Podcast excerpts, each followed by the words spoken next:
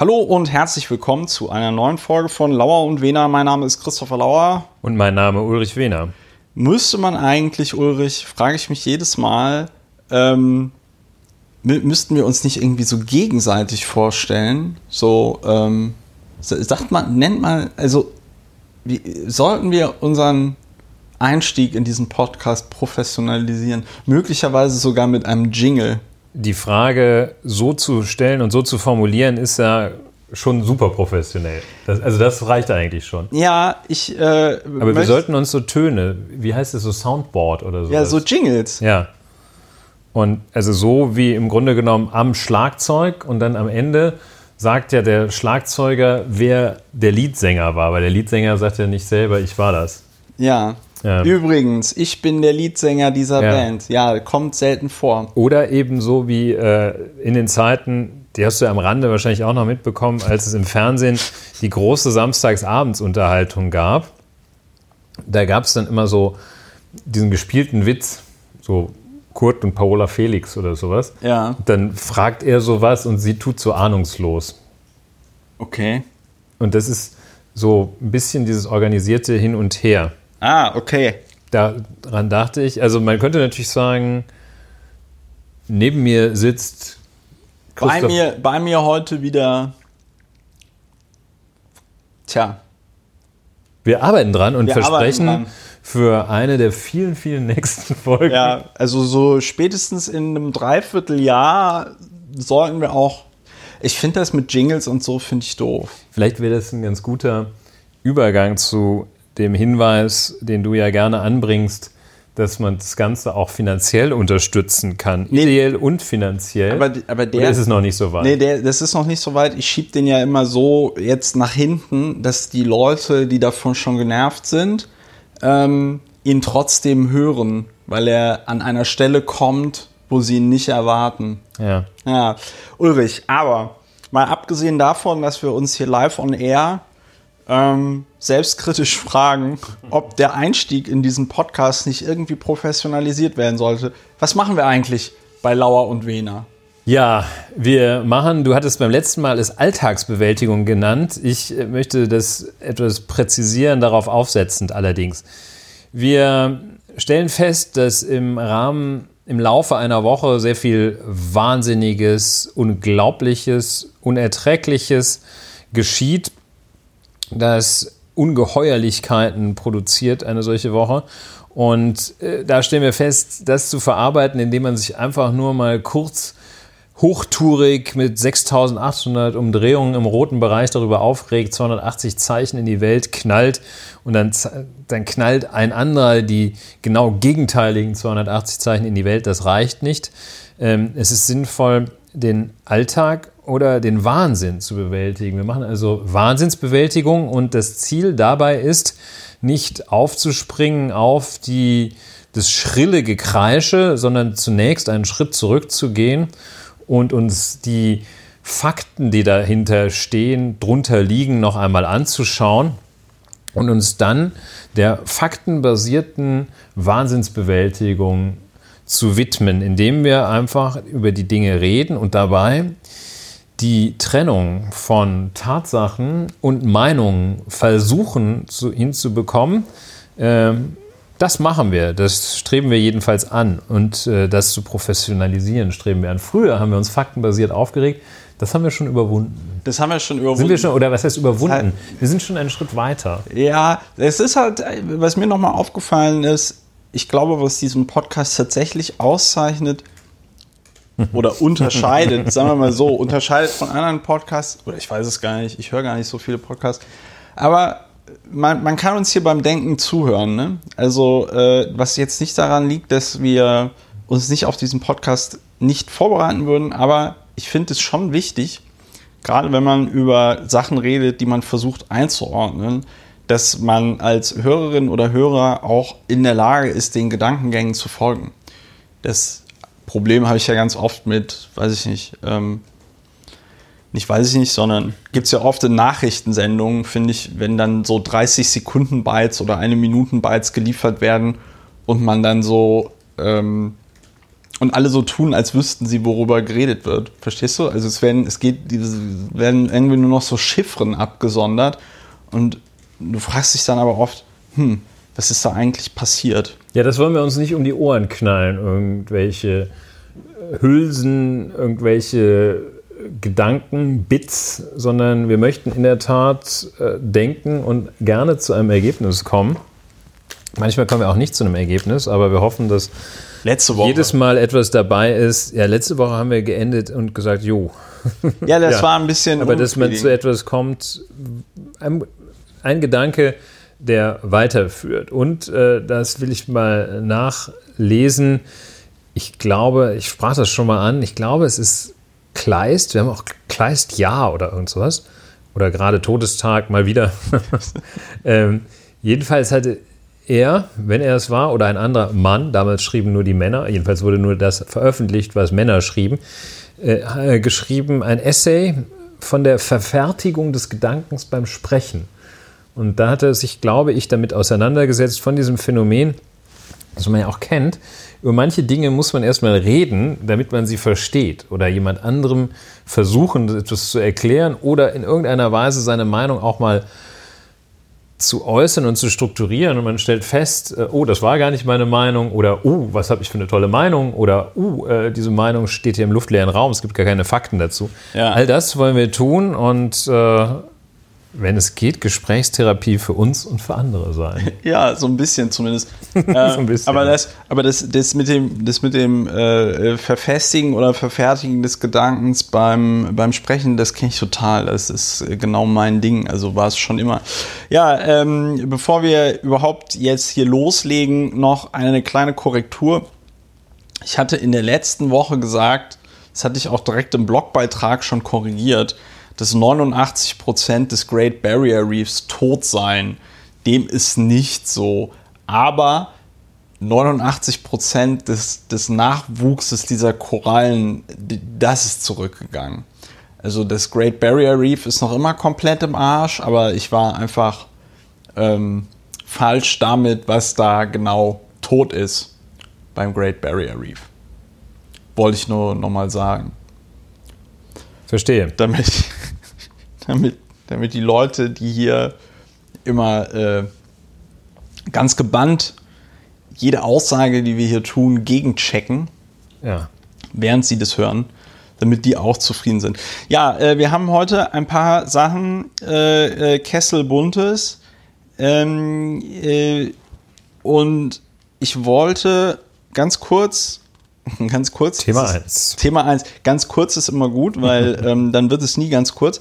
Aber was ich interessant fand, und ich denke, darauf sollte man noch mal mehr achten, jetzt gerade ähm, je mehr der äh, Wahltermin zur Europawahl näher rückt, es gab im schönen Donau-Ries eine Attacke auf ein Grünbüro. Und da hat jemand von außen zwei Wahlplakate, die so gemacht, also nicht so Wahlplakate, sondern es war so ein Parteibüro und dann hängen dann da natürlich auch immer so Parteiposter. Und das fand ich ganz interessant, weil da wurden dann also außen zwei Plakate angebracht. Auf einem stand Nazis bekämpfen mit allen, mit allen Mitteln. Und dann war das zweite Poster Tod dem weißen deutschen Mann. Und dann hat also diese Person, die das da aufgeklebt hat, diese, ähm, diese, diese, diese, dieses Büro dann so abfotografiert und dann quasi so als natürlich rechte Propaganda benutzt und behauptet, ja, die Grünen, die wären ja jetzt total durchgeknallt und würden jetzt hier tot dem weißen Mann und Nazis bekämpfen mit allen Mitteln fordern. Und das finde ich schon, ähm, finde ich schon ganz krass. Äh, ich weiß noch nicht so richtig, wie man damit umgehen soll. Also sollte man da jetzt zum Beispiel einen extra, extra Straftatbestand äh, machen? Ist das ein Straftatbestand? Ähm, wenn ja, welcher? Ich fand es auf jeden Fall sehr interessant, weil also das hm, gerade diese rechten Pöbelmedien, und da gibt es ja so ein ganzes Biotop äh, an so komischen Kleinstblogs und so, ähm, dass die irgendwie den Leuten das Wort im Mund rumdrehen. Daran hatte man sich ja gewöhnt oder daran habe ich mich zumindest gewöhnt. Also was heißt gewöhnt? Also ich weiß, dass es das gibt. Aber dass quasi jetzt schon die eigenen Bilder da äh, produziert werden. Und zwar nicht mit Photoshop, sondern damit, dass da jemand also tatsächlich hingeht und sich die Mühe auch vorher macht, so Fake-Plakate auszudrucken. Das finde ich schon sehr bemerkenswert. Ja, das ist äh, also ich bin damit seit etwa 45 Sekunden befasst mit diesem Thema. Ja. Und kann natürlich schon dezidiert dazu Stellung nehmen. Es ist ja nochmal ein weiterer Twist. Äh, es ist also nicht einfach nur äh, gefälscht wie das Viktor Orban Wahlwerbeplakat, wo oder manipuliert, wo äh, auf dem Jean-Claude Juncker zu sehen ist und im Hintergrund Georges Soros, äh, sondern das also es lässt den Urheber gar nicht erkennen. Ne? Hier diese. Ja, ja. Ja.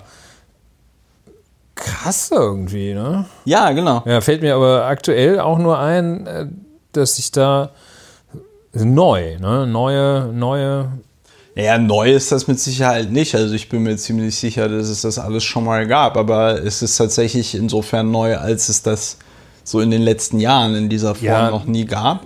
Und sagen wir relativ neu. Also und, ich meine nicht, dass es eine tolle eine, eine ja, ja, neue Erfindung ist, aber eine ja, weitere Dimension. Was ich auch interessant finde, ist vor dem Hintergrund, dass es Smartphones ja jetzt schon seit zehn Jahren gibt und Social Media ja auch jetzt schon seit etwas länger, also Twitter zum Beispiel seit 2006. Ähm, Finde ich es interessant, dass es so lange gedauert hat, bis das jetzt hier zumindest, ich weiß nicht, im englischsprachigen Raum wird das mit Sicherheit auch schon passiert sein, aber ich finde es, fand das einfach bemerkenswert, wollte das mal erwähnen. Ja, es, ist, äh, es, es hat so eine neue Qualität. Wenn man das sieht, ist ein Element des rechten und jetzt Anführungsstriche Humors, Abführungsstriche, ist da ein zentrales Wesensmerkmal, glaube ich, auch zu sehen. Denn äh, der, die Grundfigur rechten sogenannten Humors ist diese Schulhofironie. So, danke Merkel ist so das klassische Beispiel. Ja. Wirklich eine ganz platte, reine Schulhofironie. Ja. Na toll, jetzt kommen sie alle, die Migranten. Ja. das Wort Migranten nennen die nicht, aber äh, toll jetzt, toll gemacht, danke Merkel-mäßig. Ja. Und dann ist dieses Tod dem weißen deutschen Mann, das ist, keine, ist so eine Übertreibung wohl. Das finden die dann witzig, dass die glauben. Ich glaube, es ist möglicherweise sollte es ein Humoransatz sein. Ich weiß es nicht. Ich glaube. So ad absurdum, äh, keine, also seltsam. Ich, ich, ja. ich denke nicht, dass es Lässt da um mich ein bisschen Humor ratlos geht. hier. Ich denke nicht, dass es da um Humor geht, sondern einfach ganz platt, um äh, Leute aufzuhetzen. Also, äh, wenn du dich daran erinnerst, wie zum Beispiel die rechte Internet-Trollgemeinde abgegangen ist, als Nicole Diekmann vom ZDF twitterte, ähm, äh, alle, die nicht die Grünen wählen, sind Nazis oder irgendwie so, wo ja erkennbar ist, dieses, diese Aussage kann nicht ernst gemeint sein. Und selbst wenn sie ernst gemeint ist, ist halt auch egal. Und auf jeden Fall alle Nazis komplett ausgerastet. Ne? So. Und ähm, ähm, ich glaube einfach, dass das so in diese Kategorie fällt dass es da einfach darum geht, Leute gegen Bündnis 90 die Grünen aufzuhetzen. Wahrscheinlich. Äh, so nach dem Motto. Es geht ja auch immer um diese, bei den Rechten geht es ja auch immer um dieses ähm, Opferding, dieses Verteidigungsding, ja, dass man also die ganzen Abscheulichkeiten, die man veranstaltet oder veranstalten will, jetzt auch schönes Beispiel hier in Pankow bei der AfD sind so ähm, Chats aufgetaucht, wo irgendein Parteisprecher gesagt hat, ja, er fände das äh, auf jeden Fall auch äh, ein gutes Mittel, so Sturmgewehre gegen, gegen die Antifa, das sei doch ein probates Mittel und so, ja. Also, und das wird immer aus dieser Verteidigungshaltung begründet. Und wenn du dann hier halt so ein, so ein, so ein Plakat hast, auf dem drauf steht Tod den weißen Männern, Ja. Nazis bekämpfen mit allen Mitteln ist das andere. Ja, das, dass, ist. dass es so darum geht, so nach dem Motto, ja, wir mussten ja, wir mussten ja, äh, weiß ich nicht, das Parteibüro von den Grünen anzünden. Die wollen, die wollen uns ja mit allen Mitteln bekämpfen und tot dem weißen Mann.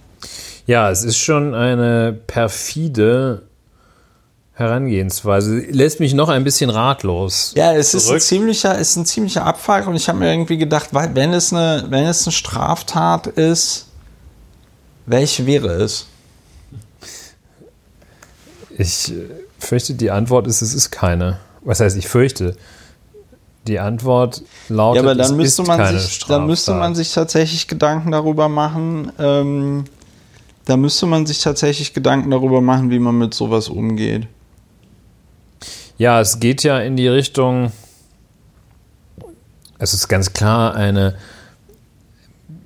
im nicht technischen Sinne Fälschungsgeschichte. Die schreiben eine Erklärung, hängen die dahin, die nicht von dem Urheber stammt, Ja. dem sie vorgibt zu stammen. Das ist eigentlich das Klassische bei der Urkundenfälschung Ja, eine Gedankenerklärung, die den Aussteller erkennen lässt, aber von dem Aussteller nicht abgegeben worden ist. Ganz genau. Sprich, äh, also das äh, ist ähnlich wie bei der Geldfälschung. Ne? Das, ist, ist nicht, das ist gar nicht die Europäische Zentralbank, sondern es ist der Peter Schneiderwitz, äh, der das in seinem Offset-Druckkeller hergestellt hat. Also eine, eine Fälschung in dem Sinne ist da. Es ist in der politischen Auseinandersetzung. Da ist die, na, man könnte vielleicht mal an, ja, man könnte an üble Nachrede denken. Ne? Also falsche Tatsachen. Volksverhetzung? Volksverhetzung haben wir jetzt komplett drauf, können wir rauf und runter. Äh, ist es nicht. Das können wir so aus dem Ärmel schütteln. Also man könnte mal denken an, ja, vielleicht an üble Nachrede. Das heißt, man, man behauptet, die Grünen würden behaupten, Ja, stellt, äh, würden behaupten, oder man, der, der Satz lautet eigentlich, die Grünen sagen, tot dem deutschen, dem deutschen weißen Mann. Ja. Ja, üble Nachrede sollte man mal versuchen. Müsste man mal, mal einen Strafantrag stellen, aber nicht in, äh, nicht in Gera. Nicht in Gera. Weil Ähm, da, das fällt einem auf die Füße, da ist man selber dran. In Gera ist schwierig. Gera ist, äh, Momentan ohne Pressesprecher. ist äh, die Staatsanwaltschaft. Aber da kommen wir später äh, äh, drauf. Aber ich glaube, damit haben wir es auch, oder? Ja, bisschen ratlos, aber sollte Aber man ich mal finde, das mit übler Nachrede gucken. ist schon mal ein ganz guter erster Ansatz. Wahrscheinlich muss man diese Themen, diesen Themenbereich des, des Äußerungsrechts, ähm, den muss man wahrscheinlich neu Das sag ich ja schon die justieren. ganze Zeit. Je, ja, das macht es ja nicht falsch, ne? Ähm, sondern Ja. noch richtiger, willst du Noch wahrscheinlich rei- sagen. Richtig und richtiger. Das ist noch optimaler. Jedenfalls diesen Bereich neu justieren mit der berühmten Volksverhetzung. Vergleiche Lauer und Wehner letztes Mal. Ähm, der üble Nachrede, der Verleumdung. Nicht, dass da überall Strafen her müssen, keineswegs, aber das Ganze doch angepasst wird und dass die nachweisliche Fälschung, gibt es kein, ich sehe nicht, warum das schutzwürdig sein soll. Ähm, das ist ja auch nicht als Satire erkennbar. Es ist nicht an Satire erkennbar, es bezieht sich nicht auf irgendeine ist auch keine aktuelle. Satire wahrscheinlich. Äh, es bezieht sich auch insbesondere nicht auf eine aktuelle politische Diskussion. Also wenn jetzt Robert Habeck in irgendwie seinem letzten Interview gesagt hätte, tot dem deutschen weißen Mann oder so, ja, dann ähm, hätte das vielleicht nochmal eine andere Dimension. Ja, es ist einfach so. Aber ein- so, das ist so komplett aus dem Himmel äh, gegriffen und wird ja dann auf Twitter anscheinend irgendwie genau mit der Absicht verbreitet, um eben äh, genau das äh, ja vollkommen ironiefrei, vollkommen spaßfrei zu behaupten, nämlich, dass das tatsächlich Grünplakate wären. Deswegen fand ich es halt so interessant. Und ähm, ja, dann muss man muss man da dranbleiben, Ja. wie es so schön heißt. Bleiben wir. Nächstes Thema. Nächstes Thema. Bevor wir zum nächsten Thema kommen, kommt jetzt nochmal der Hinweis. Wenn ihr diesen Podcast mögt, dann könnt ihr ihn finanziell unterstützen. Und das geht zum Beispiel über PayPal für die Leute, die besonders faul sind. Die können einfach äh, in den Blogbeitrag gehen, auf den Link klicken und äh, eine Fantastillion Euro rüberschieben. Das ist der Betrag, über den wir uns am meisten freuen. Äh, wenn ihr es ein bisschen nachhaltiger machen wollt, dann äh, überlegt euch doch einfach einen Dauerauftrag zu machen. Die Kontonummer ist auch angegeben. Äh, wir empfehlen da einen Beitrag von 4 Euro aufwärts. Ja, ich meine, das ist ganz billig gerechnet, dass ich gesagt habe, okay, wenn jeder unserer Hörerinnen und Hörer einen Euro pro Folge bezahlt, dann ist das eigentlich genug. Leider machen es noch nicht alle. Aber viele schon. Ich ja, deshalb freue mich, es werden auch immer mehr. 4 Euro zahlen. Genau, deswegen muss jeder Vierte Möge. pro Folge. Also wir machen auch einen Jingle, Wir, dann gibt es auch einen Jingle. Wir machen, wir machen, vielleicht sollten wir da so ein Pyramidenspiel draus machen oder so. Mhm, ja. Be besser, besser nicht. Ne? Ja, wir können es ja selber strafrechtlich bewerten. da- das ist, das ist ja mein großer Traum. Ich würde, wäre ein Pyramidenspiel, bei dem man allen Beteiligten sagt, dass es ein Pyramidenspiel ist. Ist das legal? Oder ist es dann noch immer illegal? Also du, du, bist vollkommen trans, wenn du ein vollkommen, wenn du so eine vollkommen transparente Abzocke machst und das auch nicht im Kleingedruckten machst, sondern du belehrst die Leute richtig. Du müsstest ja sagen, die, in diesem beispielsweise Kettenbrief äh, Ja. müsstest du ja sagen, ich rate davon ab, hier Geld zu überweisen, Ja, denn das bringt nichts. Ja, Und reich wird am Ende nur einer. Und sie sind nicht dieser eine. ja. Das ist sozusagen äh, ein. Dann gibt es kein Kettenspiel.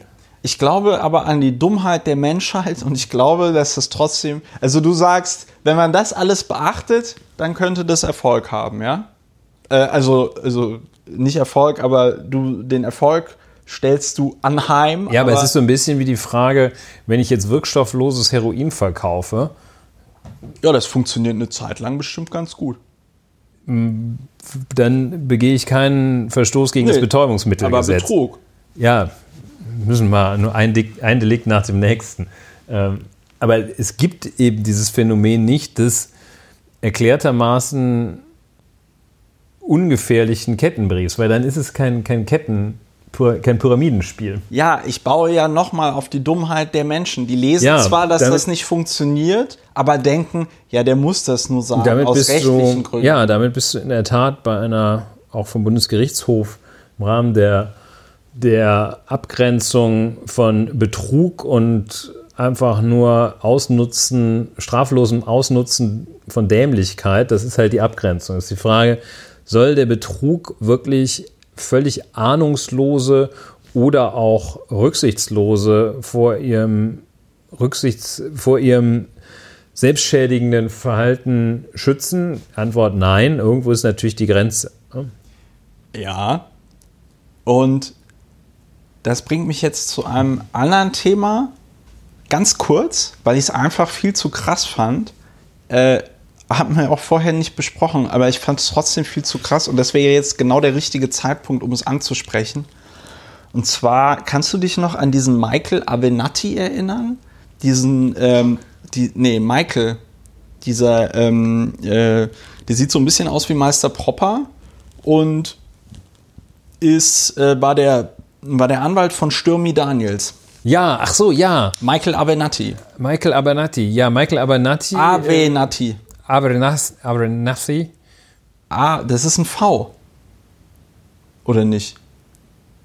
Äh, TH ist das. Michael Abernathy. Wobei, das könnte ein anderer Nein, das sein. ist ein anderer. Avenatti. Ist auch egal. Ja, das ist er auf jeden Fall schon mal nicht.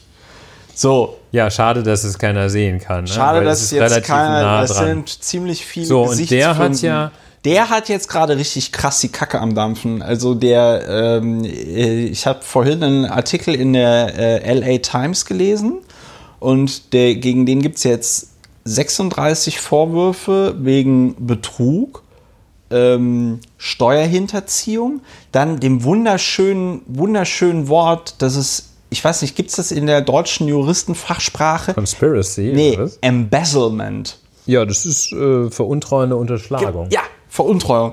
Und richtig, also als ich das gelesen habe, was der Typ, was der, money. Ja, ja. ey, was der, aber nee, vor allem Ding, der Witz ist, also wenn du jetzt, weiß ich nicht, der hier der, ähm, wie hieß der nochmal, der Madoff? Ja, Bernie. Der Bernie. Der, der, der, der hat es ja von den Reichen genommen und dann, dann denkst du dir so, okay. Das war ein Pyramidenspiel. Äh, wobei der hat es auch nicht nur von den Reichen genommen, da waren auch so College-Funds dabei und so. Es war jetzt nicht so lustig, aber es war schon zumindest schon mal lustiger. Der Avenatti hatte ein, zum Beispiel, was ihm jetzt vorgeworfen wird, hatte einen Mandanten, der aus welchen Gründen auch immer im Strafvollzug saß, dort irgendwie suizidal unterwegs war und dann zwei Selbstmordversuche gestartet hat. Einer davon, ähm, in die beide, indem er sich dann irgendwie vom Dach dieses Gefängnisses runtergestürzt hat. Daraufhin wurde er äh, querschnittsgelähmt und der Avenatti hat dann ähm, den entsprechenden Staat verklagt und gesagt, hier Leute, mein Mandant ist jetzt querschnittsgelähmt, weil eure Leute da nicht richtig aufgepasst haben und so.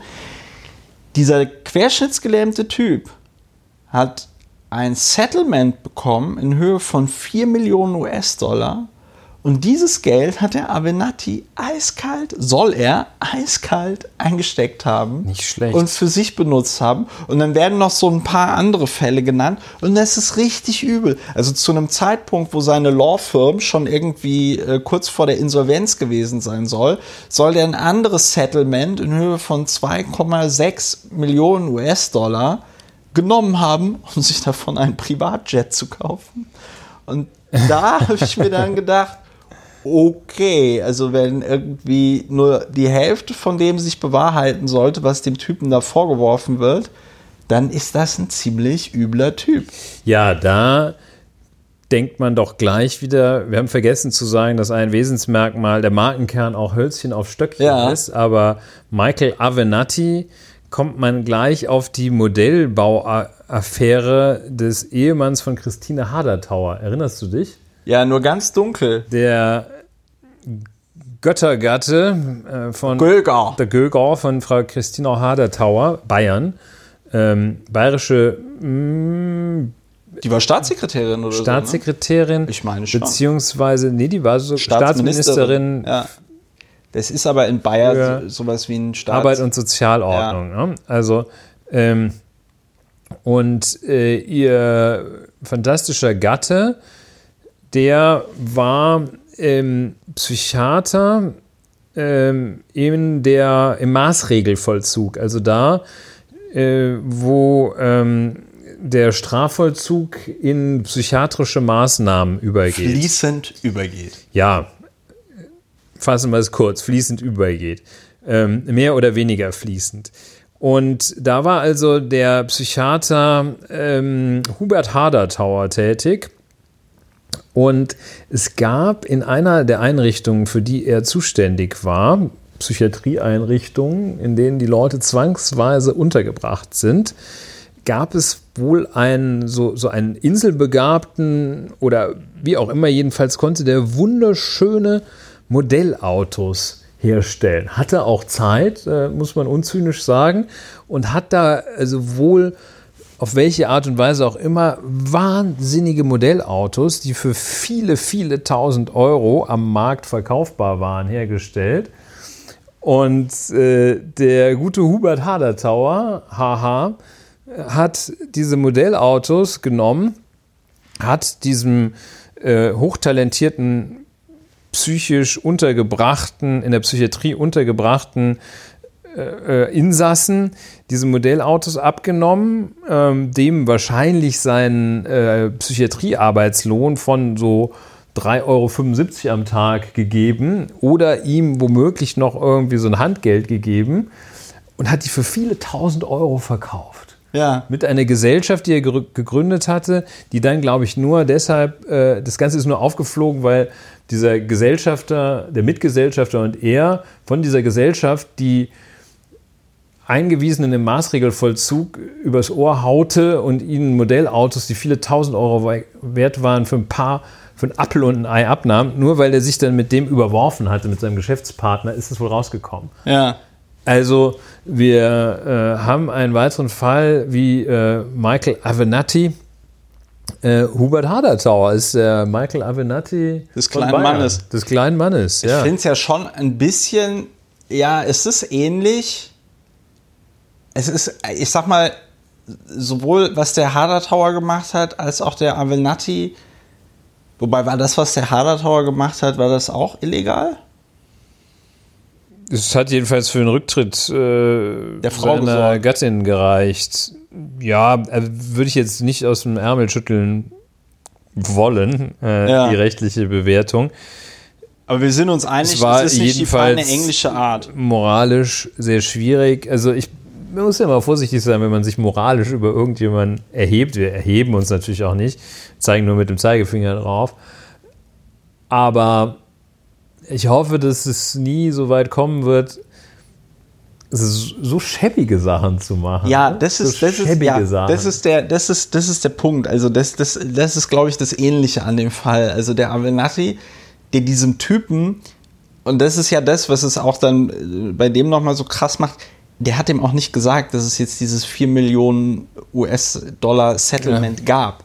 Womit er schon mal gegen die Regeln der äh, dortigen Anwaltskammer da irgendwie verstoßen hatte oder so, ja. Ähm, und was richtig krass ist, ist, dass der Avenatti sich dann irgendwann überhaupt nicht mehr gemeldet hat bei dem Typen, obwohl er irgendwelche Bescheinigungen von ihm brauchte, was dann dazu führte, dass der komplett aus seiner ähm, Behindertenhilfe, die er da irgendwie gekriegt hat in den USA, rausgeflogen ist. Also richtig, richtig übel mitgespielt. Und das finde ich, ähm, das finde ich schon ziemlich krass. Ja, es ist auch, es gibt auch diesen berühmten, diesen berühmte Enkeltrick, ja. bei dem bekanntlich dann äh, durch geschicktes, durch geschickte Interaktion am Telefon oder in welcher Weise auch immer, vornehmlich alte Menschen, ältere Mitbürger, äh, dann um ihre zu Hause aufbewahrten Ersparnisse gebracht werden. Wenn man sich das so vorstellt, dass die auch nicht davor zurückschrecken, so die, die Brosche von der 1895 verstorbenen Urgroßmutter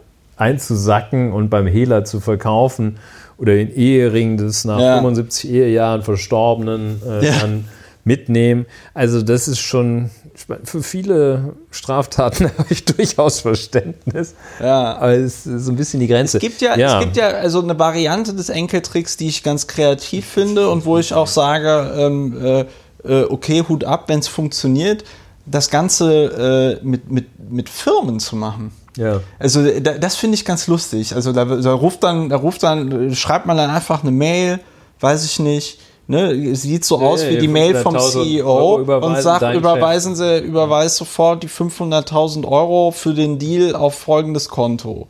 Ja? Ja. Da muss ich sagen, wenn es da in einer Firma nicht die richtigen Absicherungen gibt, um sich gegen sowas zu schützen, ähm, ja, ich will nicht, nicht, vorgreifen, aber man könnte es mal bei der Vonovia versuchen. Ja, wir sollten es bei der Vonovia. Nein. Nein, nein, wir stiften dazu wir, nicht an. Wir stiften dazu nicht an. Wir raten, das davon ab. Mal, wir raten extrem davon ab.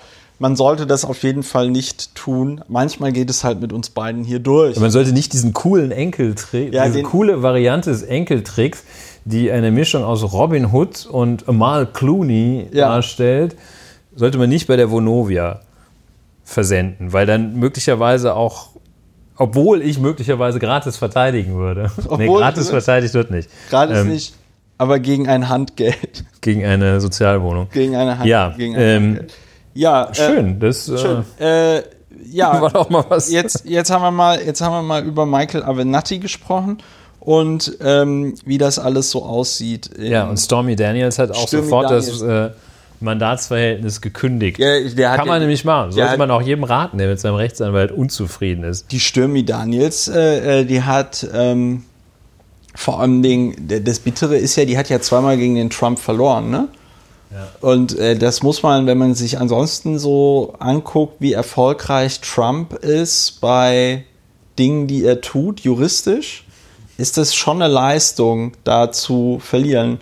Und jetzt sitzt sie auf Anwaltskosten in Höhe von 300.000 US-Dollar.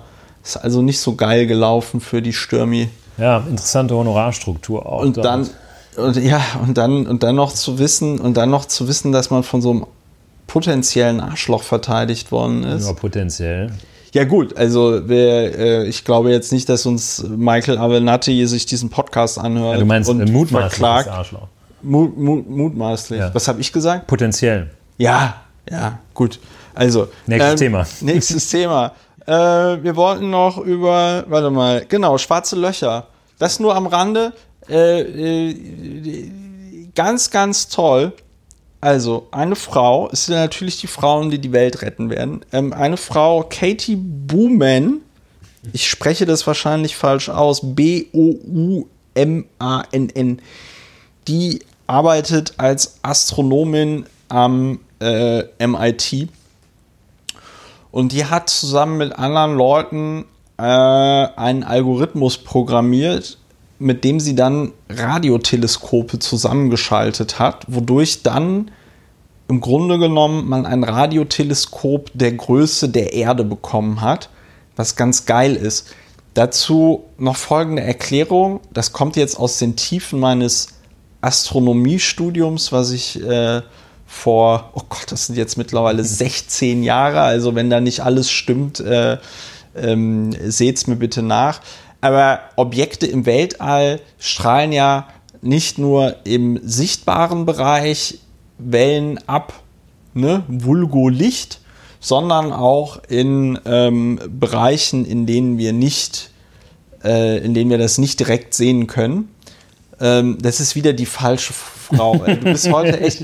Der, der Ulrich googelt hier und es ist wieder. Du musst Du einfach. musst mir mal so einen Blickschutzfilter, wenn ich hier entspannt Ja. google nach Katie Bauman, Nein, Booman, fiktiver B-O-U. Charakter aus Jurassic Park, das ist auch interessant. Ja, das ist auch interessant, aber das ist, darum geht es jetzt nicht. Du kannst auch Katie Blackhole googeln, dann findest du es sofort.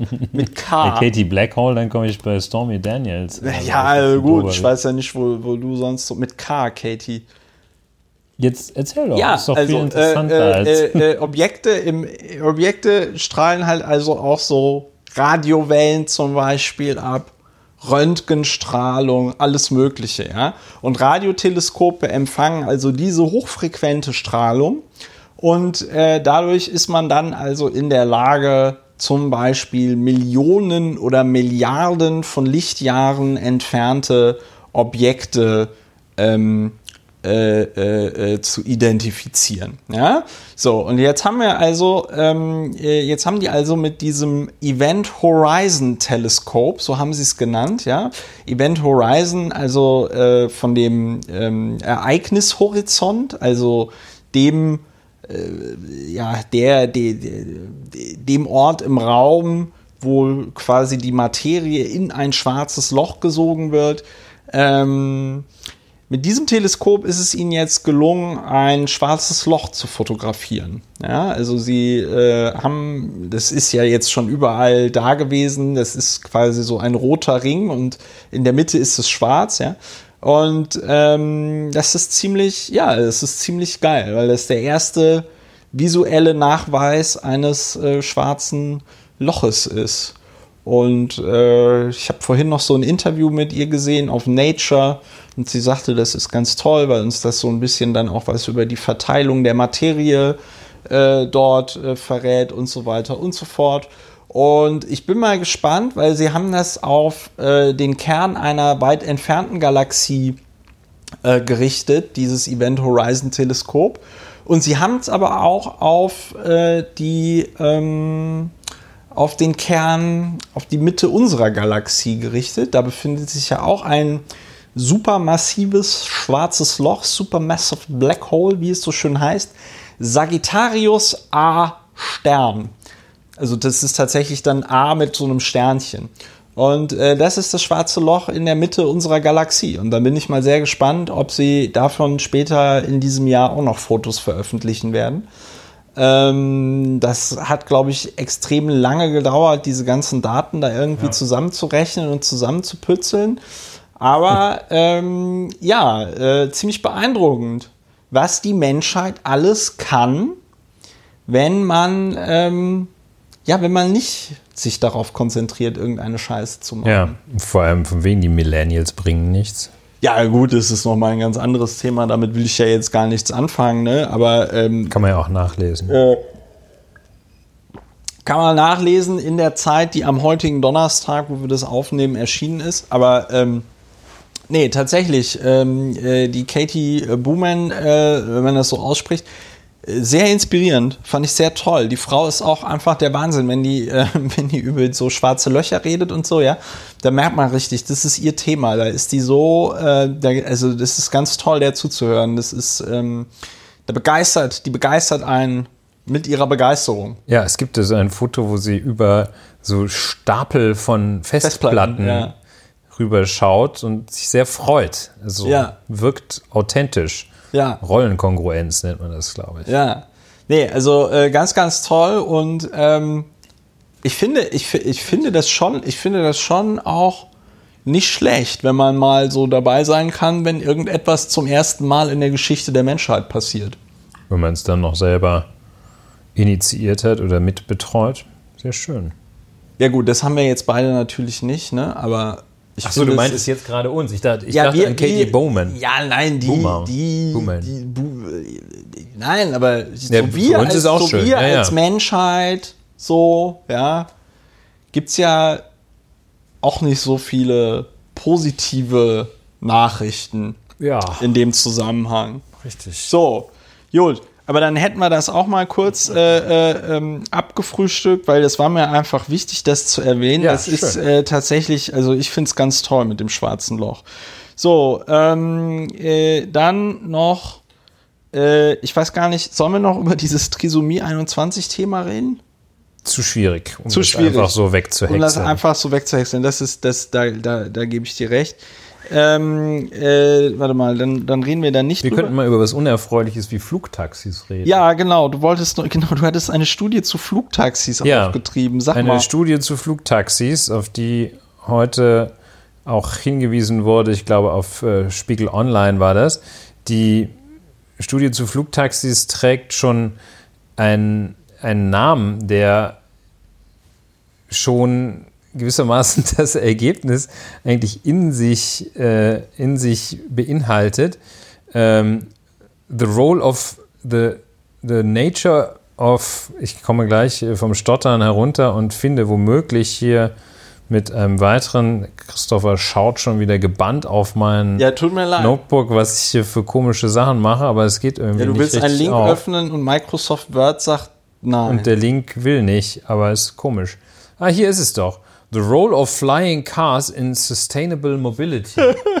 Die Rolle die fliegender Autos in nachhaltiger Mobilität. für nachhaltige Mobilität. Und das ist ein Nature Communications, ähm, ein Institut. Die Studie sieht, ich kann für dieses Institut nicht Research and Innovation Center. Äh, ich kann für diese Studie nicht die Hand ins Feuer legen, aber sie sieht gut aus, muss man sagen. Ähm, das ist eine Studie, äh, der, ich glaube, die sind an der Universität äh, Wissenschaftler der Universität, wir haben es gleich, Forscherteam um Gregory Keolean ähm, errechnete, dass die Flugobjekte auf Strecken unter 35 Kilometern sogar mehr Energie verbrauchten als Autos mit Verbrennungsmotoren. Ja, hm, also sagen wir mal, so ungewöhnlich, so, also völlig überraschend sind die Ergebnisse nicht. Da, also die Ergebnisse der Studie wurden zusammengefasst unter Hinweis darauf, dass äh, Flugtaxis wahrscheinlich nicht umweltfreundlicher, die Welt umweltfreundlicher gestalten würden, ähm, die typischerweise mehr verbrauchen und dass sich neue Transportlösungen daran messen lassen müssten, das äh, steigende Passagieraufkommen bewältigt werden müssen und der Ausstoß von Treibhausgasen reduziert werden soll. Das sagt diese Studie und die sagt, diese Flugtaxis nach allem, was wir bislang wissen, sind dafür das denkbar, ein denkbar ungeeignetes Mittel. Also der, die haben noch in dieser, im Rahmen dieser Studie festgestellt, dass ähm, vor allem Start- und Steigflug von Flugtaxis sehr viel Energie verbrauchen. Ja. Ähm, und äh, so dass diese Luftfahrt, klar, wenn Steigung, Start- und Steigflug viel Energie verbrauchen, ist natürlich klar, dass die kurze Distanz ganz besonders äh, ganz besonders energieintensiv ist und ganz besonders unwirtschaftlich, jedenfalls in der Energiebilanz ganz besonders schlecht ist. Also ähm, diese Studie sieht wirklich ganz gut aus für Leute wie mich, die auch nicht so mit Naturwissenschaften nicht so, so richtig äh, ja gut, ich meine, was die vertraut dort, sind, aber was die dort, was die dort ja wahrscheinlich gemacht haben, ist sich halt einfach, ja, ausgerechnet, hm, wie viel Energie verbrauchst du denn, um jetzt äh, mit so einem Helikopter aufzusteigen? Hm, ganz schön viel Energie. Also, ähm, ja, äh, ich finde es sehr lustig. Äh, es, es bläst ins selbe Horn, in das wir hier schon mal geblasen haben, als wir über Flugtaxis sprachen. Flugtaxis sind halt einfach Quatsch. Also, äh, weil sie ja nichts anderes können als das, was Helikopter jetzt schon können. Ja, es ist so eine, eine Augenwischerei auch. Also man kann Elektroantriebe sicherlich nach dem bisschen, was ich weiß, ist sicherlich die Überlegung, Elektroantriebe zu fördern und innovative Elektroantriebe zu entwickeln, also solche, die jetzt nicht unmittelbar mit fossilen Brennstoffen betrieben werden. Das ist sicher, erscheint auch mir sehr sinnvoll. Aber das Flugtaxi ist einfach ein, ein so dämliches Symbol. Allein, dass man das irgendwie Flugtaxi nennt, das ist so eine, das ist auch so, eine, so ein uraltes Denken da drin, finde ich, dass man sagt, das ist das Erste, was wir machen möchten, sind neue Taxis. Äh, das ist so, das erinnert mich also sehr an dieses äh, Henry Ford, äh, der ja bekanntlich gesagt hat, äh, wenn ich die Leute gefragt hätte, was sie wollen, hätten sie schneller Pferde bestellt. Ähm, wenn, wenn, wenn wir mal wirklich machen können, was wir wollen, dann wollen wir ein Flugtaxi. Was ist ein Quatsch? Ja, aber also Studie äh, mit dem lustigen Titel Role of Flying Cars in Sustainable Mobility. Das sind alles, also diese Nature Communications ist, glaube ich, das ist dieses Journal, in dem das erschienen ist. Und äh, Ausgabe 2019, äh, keine Ahnung, wie das hier zitiert wird, und so wissenschaftlich, Wissenschaftler, Wissenschaftler und Wissenschaftlerinnen, vor allem von der oder ausschließlich von der Universität Michigan. Ja, ich werde das mal, ähm, äh, ich werde das mal verlinken im Blogbeitrag. Es ist auf jeden Fall sehr lustig und nochmal danke für den Hinweis. Ich habe es nämlich nicht mitbekommen, aber ähm, zeigt dann nochmal schön, ja, wie bescheuert diese Flugtaxi-Idee ja. dann genau ist. Da kann man sich noch so ein lustiges Kostüm anziehen. Ja, Ja, gut, wobei da muss ich halt irgendwie sagen, äh, du spielst jetzt auf Dorothee Bärs äh, Outfit beim Deutschen Computerspielepreis an. Ich habe Dorothee Bär äh, tatsächlich, ohne zu wissen, dass sie es war, zunächst getroffen ähm, am Hauptbahnhof in einem Coffeeshop. Und da hatte sie das auch schon an. da hatte sie das noch nicht an. Die hatte so andere Sachen an, die so relativ äh, hochwertige äh, Damenoberbekleidung sozusagen. Ja. Ich hatte sie nicht erkannt und dachte nur, was ist denn das hier für eine, für eine Person, die sich so kackdreist in diesen Laden schiebt, als würde ihr gehören. Und dann hatte ich hinterher erst gesehen, hey, das ist der Doro Bär. Cool. Ja. Ja, schönes Erlebnis mit Doro Bär. so. Könnte eine neue Rubrik in diesem Podcast werden. Ähm, wenn nicht Hans-Georg Maaßen da wäre. Lass uns die Flugtaxis die, verlassen. Lass uns, Flugtaxis lass uns aus dem beerdigen. Flugtaxi aussteigen. Ja. So. Grounden und aber ganz kurz, bevor wir zu Hans-Georg Maaßen kommen. Julian Assange, der Mensch von Wikileaks, wurde heute in London festgenommen. Finde ich gut. Ohne dass ich da jetzt schon mal die Fakten ähm, in irgendeiner Art und Weise berücksichtigt hätte aber wir erinnern uns, der Mann hat sich in diese, ähm, in diese Botschaft dort vor gefühlt fünf oder zehn Jahren versteckt, weil ihm in Schweden vorgeworfen wird, eine Frau vergewaltigt zu haben. Und er der Meinung war, ähm, nö, das habe ich nicht gemacht. Und das finde ich falsch. Also egal wie du jetzt dazu stehst, ähm, äh, Also von wegen, dass das jetzt fabriziert wurde oder sonst irgendwas, aber dann nimmst du dir halt gute Verteidiger und dann fechtest du das durch. Wir haben ja hier in den letzten Wochen auch verschiedene Fälle skizziert, wo sich herausstellt, durch eine gute Verteidigung kann man sowas relativ schnell auch wegbekommen. Ja, ich will mal einen Ausweg suchen, weil ich da keine abschließende Meinung habe äh, und sagen, wer auf jeden Fall froh ist, dürfte das Personal der Botschaft der Republik Ecuador in London sein. Das, äh, ja. Also Ecuador ist jetzt ja auch nicht so ein Land, das so eine, ähm, eine Botschaft hat, wie zum Beispiel äh, in London eine Botschaft hat, wie etwa die USA in Berlin. Wenn man da rechts vom Brandenburger Tor schaut, was da für ein Klotz steht, wo man sagt, hier kommt Julian, kriegst du so einen Flur, 400 Square Acres oder was immer.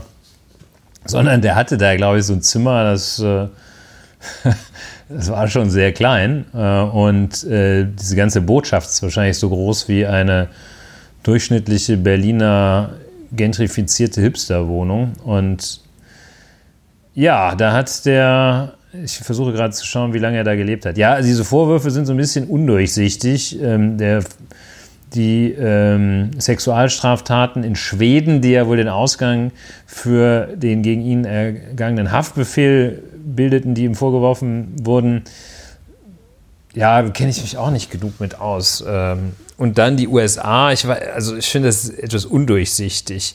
Äh, im, Im Juni 2012 ist er in die Botschaft von Ecuador ja. geflüchtet. Dann Weiß, lebt was er hat er eigentlich? Sieben was, Jahre.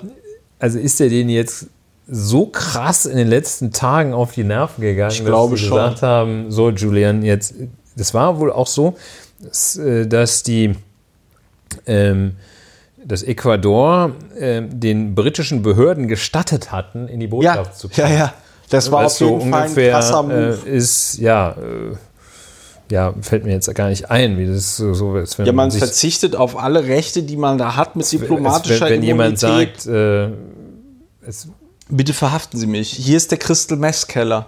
Ja, ja. also jedenfalls. Ähm, ja, Julian Assange, müssen wir mal beobachten. Nee, aber tatsächlich, also egal wie undurchsichtig diese, ähm, also, oder mal andersrum.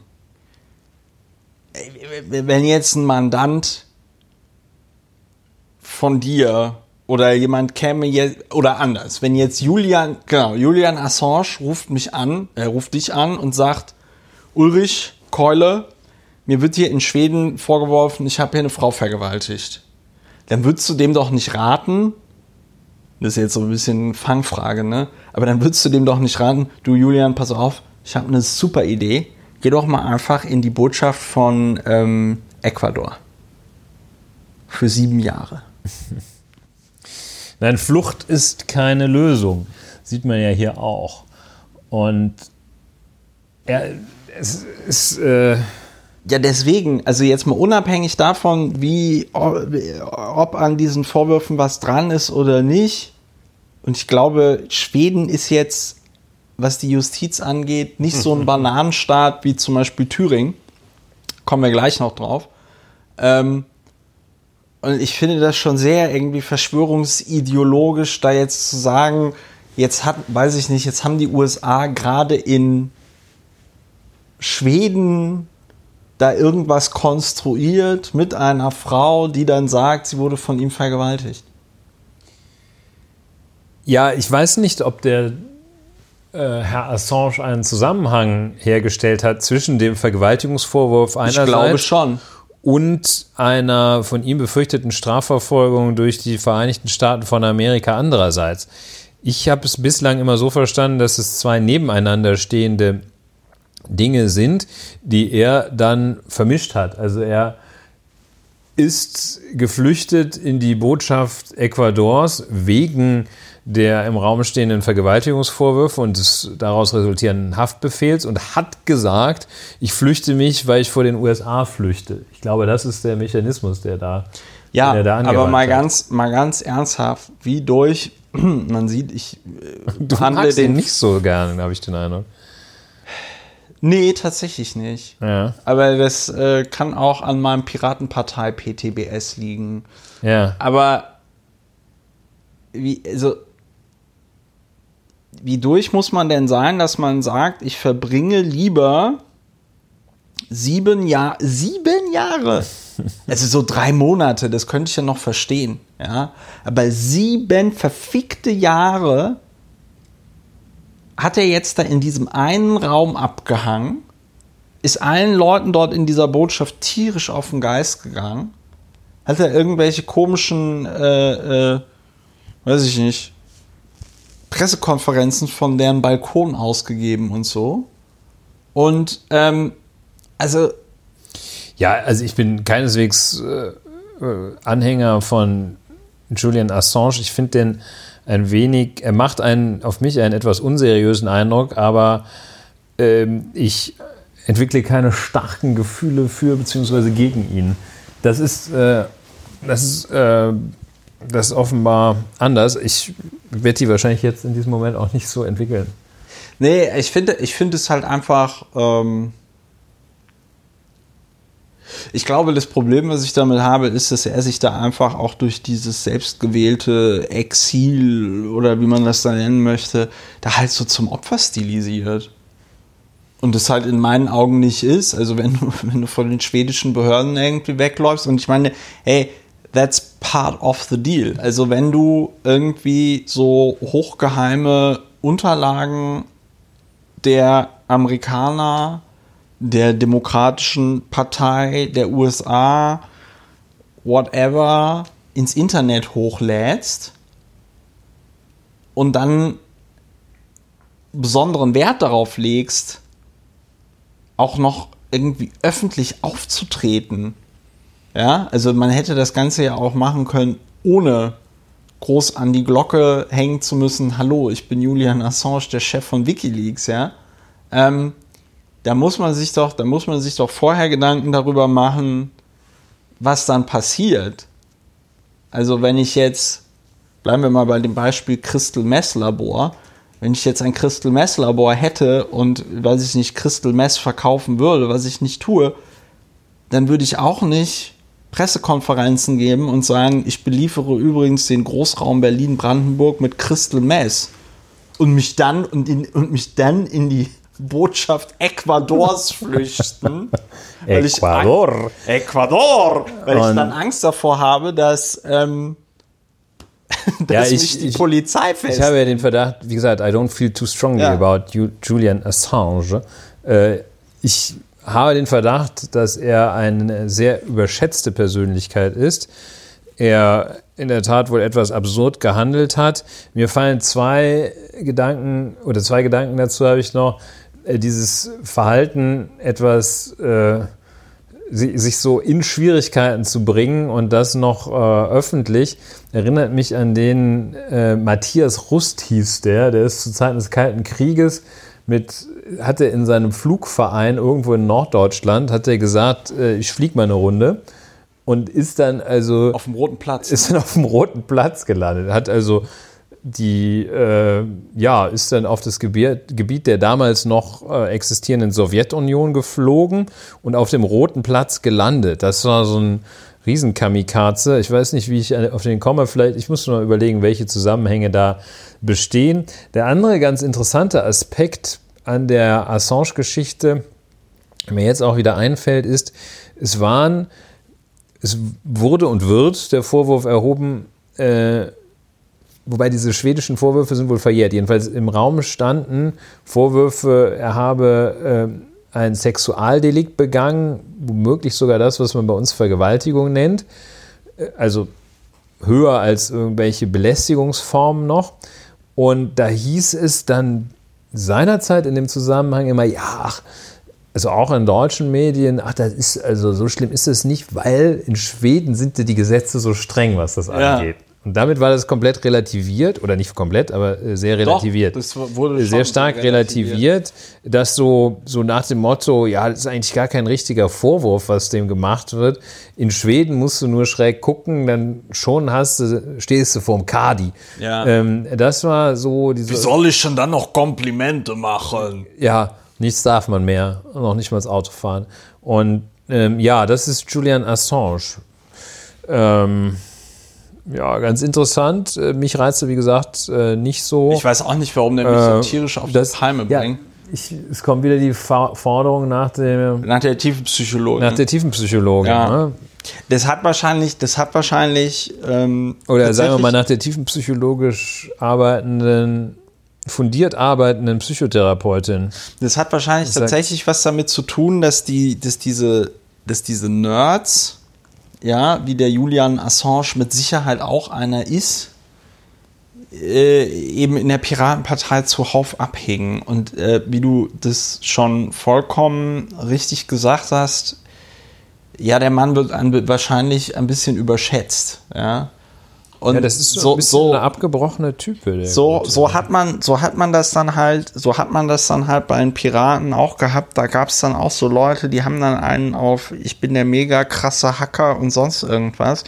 Und dann war das alles große Klappe und nichts dahinter, aber dann noch mit einem Talent, sich selber in irgendwelche Schwierigkeiten zu bringen oder so, ja. Ja, gut, Julian unter Assange. Beobachtung.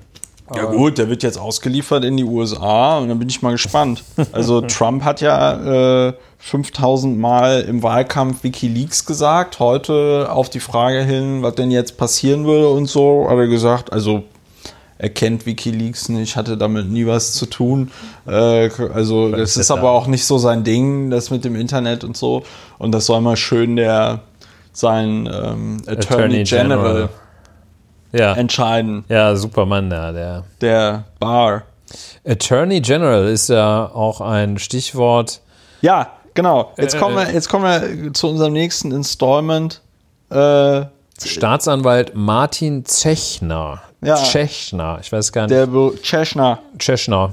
Kö- Könnte man auch vielleicht Chäpe einfach abkürzen. Es wird sehr ähnlich geschrieben ja. wie Zschäpe. Das, Ja. Ja, das ist dieses, äh, was, was ich auch ansprach, die, die Verfertigung des Gedankens beim Reden. Ne? Da Ja. kommst du dann, sagst du, versuchst du Tscheche auszusprechen. Und denkst, Mensch, ähm, Beate. Tschechner äh, und denkst, Mensch, sieht er aus wie Zschäpe. Wäre auch nicht falsch, aber erst die Fakten, dann Erst die. Ding, ding, ding. Diffamierung. So, ähm, ähm, Ermittlungsverfahren der Staatsanwaltschaft Gera Ja. war wurde jetzt entdeckt, dass das seit äh, mehr als einem Jahr lief. Ermittlungsverfahren der Staatsanwaltschaft Gera gegen Philipp Bruch und andere, ähm, die das Zentrum für politische Schönheit gegründet haben und betreiben. Ja. Diese Gruppe hatte, ich habe da auch Fotos von gesehen, ich weiß nicht, du auch, lohnt auch. jedenfalls einen Blick ins Internet. Diese Gruppe hatte in Sichtweite des Wohnhauses von Herrn Bernd Höcke eine kleinere Nachbildung, kleiner als das Ist er Original. nicht Björn? Wie habe ich ihn genannt? Bernd. Ja, B. Höcke. Ja. Ähm, eine kleinere Nachbildung des äh, Holocaust-Mahnmals aufgestellt und angekündigt, Herr äh, Björn Höcke ne? Oder Bernd. oder Bernd, Herr Höcke, Björndolf. Björndolf, Höckler, stünde fortan unter Beobachtung. Und äh, sie würden ihn, äh, das haben wir gleich auch nochmal, sie würden ihn jetzt beobachten und äh, der zivilgesellschaftliche Verfassungsschutz, den haben die gegründet und ähm, kündigten an, es würde sich um die aufwendigste Langzeitbeobachtung des Rechtsradikalismus in Deutschland handeln. Soweit das Zentrum für politische Schönheit, ZPS, ähm, sich selbst auch als Künstlergruppe ZPS bezeichnet wohl. Ja, ähm, die Staatsanwaltschaft Gera leitet ein Ermittlungsverfahren ein. Was liegt näher als wegen des Vorwurfs der Bildung einer kriminellen Vereinigung, Paragraph 129 des Strafgesetzbuches. Ähm, und es ging wohl auch noch um den Vorwurf des Ausspähens von Daten. Die hatten ja immerhin angekündigt, die aufwendigste Langzeitbeobachtung des Rechtsradikalismus in Deutschland durch den zivilgesellschaftlichen Verfassungsschutz durchführen zu wollen. Dieses Strafverfahren wird also im Verborgenen über viele Monate, über mehr als ein Jahr geführt und es taucht plötzlich auf in der Öffentlichkeit der Umstand, dass dieses Verfahren geführt wird. Justizminister, die Zeit äh, recherchierte relativ zügig, dass der Staatsanwalt Czeppe, Tschechner, Martin Tschechner, dass der 30 Euro an die AfD gespendet habe, woraus sie den Schluss zog, dass dieser Staatsanwalt der AfD womöglich nahe stehe. Und ähm, es kommt also heraus, dass äh, dieses Verfahren 129, Bildung einer terrorist äh, kriminellen Vereinigung geführt wird. Ein Verfahren, das deshalb, äh, ein Vorwurf, der deshalb besonders relevant ist, weil damit weitgehende, unglaublich weitgehende Befugnisse, Ermittlungsbefugnisse der Behörden eröffnet werden. Also da kann man das ganze große Besteck auspacken bis zur Innenraumüberwachung von Wohnungen. Also da geht wirklich alles, wenn der Vorwurf lautet Bildung einer kriminellen Vereinigung. Ist eine Straftat, die gar nicht so hoch bestraft ist im Vergleich, ne, geht also nur bis fünf Jahre. Ähm, da gehen also ein anständiger, fetter Betrug, kannst du bis zu zehn Jahre gehen. Und ähm, naja, also nicht so, jedenfalls, das Verfahren wird deshalb geführt, kommt raus, dass das geführt wird. Ähm, viele, so die Zeit und so, also dieses, alles, was, alles links von der AfD sagt, das ist aber komisch. Ne? Und auch alle, die sich so ein bisschen damit auskennen, was das sonst für Truppen sind, die unter den Verdacht, in den Verdacht geraten, eine kriminelle Vereinigung zu gründen, zu bilden. Also so Mafia und sowas, an sowas denkt man ja. da bekanntlich. Ähm, alle sagen also, das ist aber seltsam. Wer das nicht sagt, ist Justizminister Lauinger, der thüringische Justizminister. Nicht verwandt mit mir. Lauinger, ja genau. Da, da Mann, da, Mann, da. Mann, Mann, heute aber hier ich hau heute Quatsch einen nach Comedy der Club. Ja, spitzig ähm, wie ein Heubrause. Justizminister Lauinger, habe ich denn mal nachgeguckt? Grüne. Ne? Ja. Äh, wusste ich nicht, konnte man auch seinen Äußerungen nicht so ohne weiteres entnehmen. Als erstes Lauinger, äh, auch mal wieder, äh, bewerten wir es mal etwas später, aber äh, Lauinger, komme ich jetzt natürlich nicht drüber weg, jedenfalls Lauinger sagt, ähm, die eingeleiteten Ermittlungen der Staatsanwaltschaft Gera beruhen einzig und allein auf der Tatsache, dass sich das Zentrum für politische Schönheit selbst der Begehung von Straftaten bezichtigt hat. Also, sie, ja, wir machen Langzeitbeobachtung. Hat er also so getan, als sei das, als hätten sie das irgendwie ernst gemeint und die hätten, als hätten die sozusagen das Ermittlungsverfahren selber gegen sich eingeleitet. Und nun gäbe es das einfach mal. Die Einleitung eines Ermittlungsverfahrens sei, so Lauinger, unter diesen Umständen rechtsstaatlich konsequent und nicht politisch motiviert.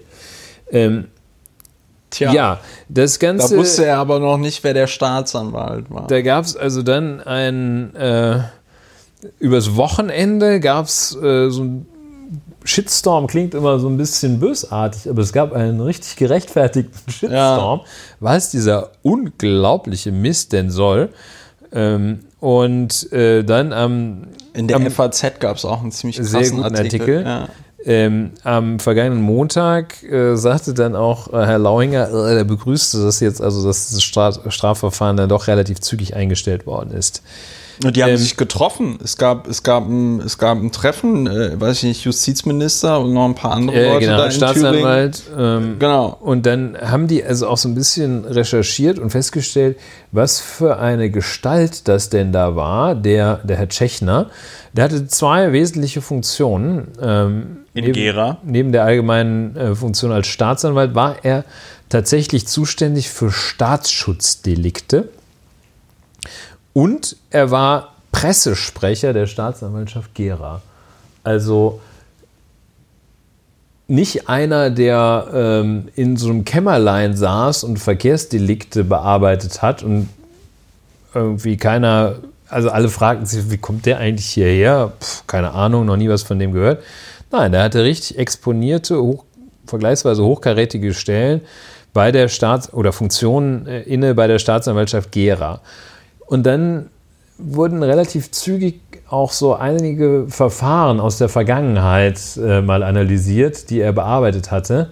Und ähm, das gibt, hat die Zeit ähm, und ich glaube auch die Taz und die FAZ, äh, da sind zwei, ähm, im Wesentlichen zwei krasse äh, Verfahrensgegenstände. Es ging in einem um äh, die Beleidigung äh, Afrika von, von Afrikanern oder eine Beleidigung ist falsch, um, um Äußerungen ähm, der herablassendsten und äh, miesesten Art über Afrikaner und äh, ein äh, Auschwitz, ähm, eine, eine, eine, Ja, eine Auschwitz-Lüge letzten Endes, eine, eine Relativierung des Holocausts. Ich wü- würde es eigentlich fast, also ich habe mich nämlich gefragt, äh, weil das in, in äh, FAZ und Zeit und Taz war das wiedergegeben, was, was Ja. der Gegenstand dieses Verfahrens war. Und das ist eigentlich so fies, dass man das eigentlich gar nicht wiedergeben darf. Ja. Ähm, und ähm, da hatte der die Verfahren eingestellt ähm, mit, mit so übelster, ähm, übelster Begriffsjurisprudenz und äh, hatte das also so abgetan, als, als seien das Fakten äh, mit, so einer, mit so einer ähm, auch stark an, den, an die finsteren Zeiten des Rechts in Deutschland erinnernden Art und Weise, mit so einem Legalismus, mit so einer mit so einer pseudorechtlichen Rechtfertigung. Ja. Der hat sich also natürlich schon die Mühe gemacht, anders geht's ja nicht. Der hat nicht, nicht gesagt, ich finde das super, wenn einer volksverhetzend in die richtige Richtung vorgeht, äh, sondern der hat dann äh, mit so den juristischen Instrumenten, die er als äh, ja, Jurist halt zur Verfügung hat, genauso wie man auch einen ein Arzt ganz sicherlich besonders gut dafür einsetzen kann, andere zu foltern, hat er also diese ähm, Ungeheuerlichkeiten da durch, nicht nur durchgehen lassen, sondern tatsächlich in seinen Einstellungsverfügungen auch gerechtfertigt. Ja.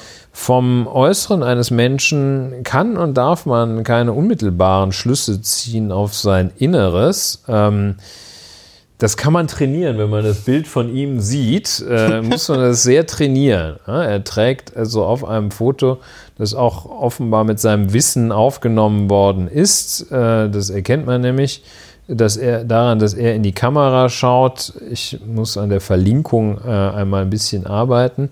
Und dieses Bild zeigt also einen Staatsanwalt mit einer weißen Fliege, was in Zeiten, in denen also praktisch keiner, es ist ein bisschen die Amtstracht, der weiße Langbinder, aber die Fliege ist schon ein ziemliches Zeichen, wo man, wenn man da als Verteidiger gegenüber sitzt, dann denkt man, warum hat der wohl die Fliege an? Und nicht einfach so einen schäbigen, schon abgerockten weißen Schlippes um. Einen Siegelring sieht man, eine sehr akkurate Haarfrisur und Ja, eine Scheitel. Stoppschildförmige, Scheitel, Stoppschildförmige randlose Brille. Also ähm, es heißt, es wurde auch so ein bisschen recherchiert nach Kommilitonen aus Ja, ja. Studienzeit Einer, und, einer äh, auf, und auf, auf Twitter, das war so geil. Ah, der hat mit mir in Heidelberg studiert. Wir haben ihn alle nur den Jura-Nazi genannt. Ja. Wenn jemand, wenn jemand nur 50 Prozent so links wäre, wie der rechts ist, würde der niemals irgendwo im Staatsdienst eingestellt werden. Und jemand, der Das mit war- ihm äh, Abitur gemacht hat, berichtete, dass der Ja, mit so Stock und Hut Ja. durch, die, durch die Schule gelaufen sei ähm, und äh, Wagner gepfiffen habe, gesummt. Also Ja, ja, und, und, und, äh, beim Abi-Treffen soll er sich auch irgendwie abfällig über, weiß ich nicht, Ge Geflüchtete und so geäußert haben. Ja, der war Also, also, für alle, außer für die, ähm, für die thüringische Justizverwaltung, weil er für alle Erkennbar als, Nazi. als schwer rechtsradikal äh, erkennbar. Ja. Ähm, also der ist ja jetzt nicht getarnt. Nee, der war kein Kryptonazi. Der hat das jetzt Der ist nicht, nicht, getarnt durch die, also nicht wie, Nee, der hat wie nicht Herr gesagt- Mauns, der irgendwie ein übler Nazi war, aber dann gleichzeitig noch den äh, meist beachteten, renommiertesten Grundgesetzkommentar mitgeschrieben hat, äh, aber gleichzeitig äh, rechte Verlage unterstützt hat, der sich also eine, eine Fassade aufgebaut hatte der Rechtsstaatlichkeit. Ähm, das ist bei Herrn Tschechner wahrscheinlich gar nicht der Fall gewesen. Nee, der war- der der konnte war ja vollkommen als offen. bekennender Neonazi konnte der offenbar in der thüringischen, in der Geraer Justiz agieren, der Herr Tschechner. Schon sehr, sehr beeindruckend. U äh, unserer Meinung nach bekennender. Ja, also wahrscheinlich. Ne? Ja. Also das haben wir natürlich jetzt auch keine Ahnung. Wissen wir nicht, ob der seinen Leuten in der Kantine auch gesagt, auch solchen Quatsch erzählt hat. Ähm, und äh, also es ist eine ziemliche Ungeheuerlichkeit. Ähm, es ist möglicherweise, das weiß man nicht, das müsste man auch mal äh, eruieren, wer ihn denn da eigentlich äh, zum Leiter dieser Staatsschutzabteilung gemacht hat ja. äh, und wer ihn zum Pressesprecher gemacht hat. Und wie vor allen Dingen, wie viele Beschwerden es gegen seine Urteile gab und wie die und behandelt wie, Wie erkennbar sind. das war. Er hat auf, äh, wie es dann immer so schön heißt, auf eigenen Wunsch ja. Äh, sich von äh, diesen Tätigkeiten entbinden lassen. ist auch prima, das da. Und ähm, ja, hat jetzt andere Aufgaben nimmt er jetzt wahr. Also nicht mehr des ich Staatsschutzes auch, und der. Ich verstehe aber auch nicht, wie der ein Jahr lang da diese ähm, Ermittlungen führen kann gegen das Zentrum für politische Schönheit. Und also wirklich niemand mal irgendwie sagt, äh, hör mal, Kollege, kann es sein, dass du da gerade irgendwie mit, mit Kanonen auf Spatzen schießt? Ja, noch nicht mal, es sind ja so gesehen noch nicht mal Spatzen. Ne? Also du schießt, äh, vielleicht die Metapher mal, es ist völlig deplatziert. Es ist nicht nur, un also Kanonen auf Spatzen hat ja sowas von Unverhältnismäßigkeit, dass du sagst, hier zu dickes Gewehr für, ja, äh, ja, okay, für zu kleinen. Ja, ähm, ja, okay, gut. Es ist ein bisschen schräger Vergleich, weil das Zentrum für politische Es ist noch Schönheit schlimmer als Kanonen auf Spatzen. Ja, die haben nichts gemacht. Ja. Die haben nichts gemacht. Die haben äh, erkennbar äh, eine Performance gemacht. Das war erkennbar Quatsch, äh, oder nicht Quatsch, sondern es ist erkennbar äh, so gewesen, dass die äh, mit ihrem republikanischen Verfassungsschutz, zivilgesellschaftlichen Verfassungsschutz, dass sie nicht den ausspähen wollten. Äh, die hatten überhaupt nicht die Mittel dazu. Und es ist dann, äh, ja, ist also völlig verfehlt. Aber wirklich krass, wie dieser äh, Herr Tschechner da im, in der Mitte der, der Justiz sitzt, sitzen bleibt, sitzen darf, sich ziemlich daneben benimmt. Es gibt verschiedene Beschwerden gegen sein Verhalten. Aber erst äh, als der Druck massiv wird, äh, dann da abgezogen wird. Und äh, ja, es ist in diesem Stichwort, in diesem Zusammenhang auch ein Stichwort gefallen, vor dem ich eine, eine, Beurteilung, ähm, vor der ich warne, wenn jemand sagt, das ist ein, ein sehr guter Jurist, da muss man sehr warnen, dass der, der Halbsatz, den man nicht hört, dann ist, aber sonst ein Arschloch. Das ist also eigentlich der Klassiker. So, ein sehr guter Jurist dann weißt du eigentlich schon Bescheid. Dann, ähm, naja. Also, schlimm, schlimm. Ne? Ja, ich, ich, ich, ich, wie gesagt, mir, mir kommen da diese ganzen Fragen, ne, also die du da auch schon formuliert hast, aber auch vor allen Dingen, wieso, wieso, also wieso funktioniert das? Ja, also wie, wie kann der da relativ offen seine Gesinnung vor sich hertragen, ohne dass es da auch in diesem System irgendwelche Checks und Balances zu geben scheint, um sowas zu verhindern. Ja. Und ähm, ich kann mir jetzt nicht vorstellen, dass die gesamte Staatsanwaltschaft Gera komplett von Nazis unterwandert ist. Oder vielleicht doch. Ähm, aber dass dann da auch niemand intern mal irgendwie versucht hat, irgendwas ja, gegen diesen Typen zu machen. Das ist, ist so irgendwie unglaublich, dass man, also, vielfach neigt man, oder ich, Mann oder ich, äh, das Volk oder ich, äh, neigt man dazu, ich, ich neige zum Beispiel dazu, ähm, Ungeheuerlichkeiten, die ich sehe, erst einmal nicht zu glauben. Dass du sagst, ich kann es mir nicht vorstellen. Ja. Du stehst vor einem Staatsanwalt und der haut so ein Ding raus, dann denkst du als erstes mal, ich glaube, ich, mich, ich muss mich verhört haben. Ja. Und ähm, diese Reaktion äh, ist vielleicht äh, ganz milde, Aber ähm, damit muss man aufpassen, weil äh, wenn man vor dem stand und der hat irgendwelche Ungeheuerlichkeiten rausgehauen, dann ähm, musste man gerade genau hinhören und nicht sich sagen, Mensch, vielleicht habe ich mich nur verhört. Also es gibt, es gibt wirklich, also Sachen gibt es, die gibt es gar nicht. Ne? Ja, es hat, es hat irgendwie, es hat irgendwie schon was sehr Surreales. Es hat was sehr Surreales und ähm, ja, die Frage ist halt tatsächlich, was man ähm, äh, politisch auch, was, welche Folgen man daraus zieht. Ähm, weiß ich nicht, Augen auf bei der Auswahl von Staatsanwälten, würde ich sagen. Ja. ja, das ist. Ja, ich bin, eine, da, ich bin da tatsächlich. eine gute Forderung. Da, ja, nee, ich bin da tatsächlich ähm, überfordert. Ich frage mich halt tatsächlich.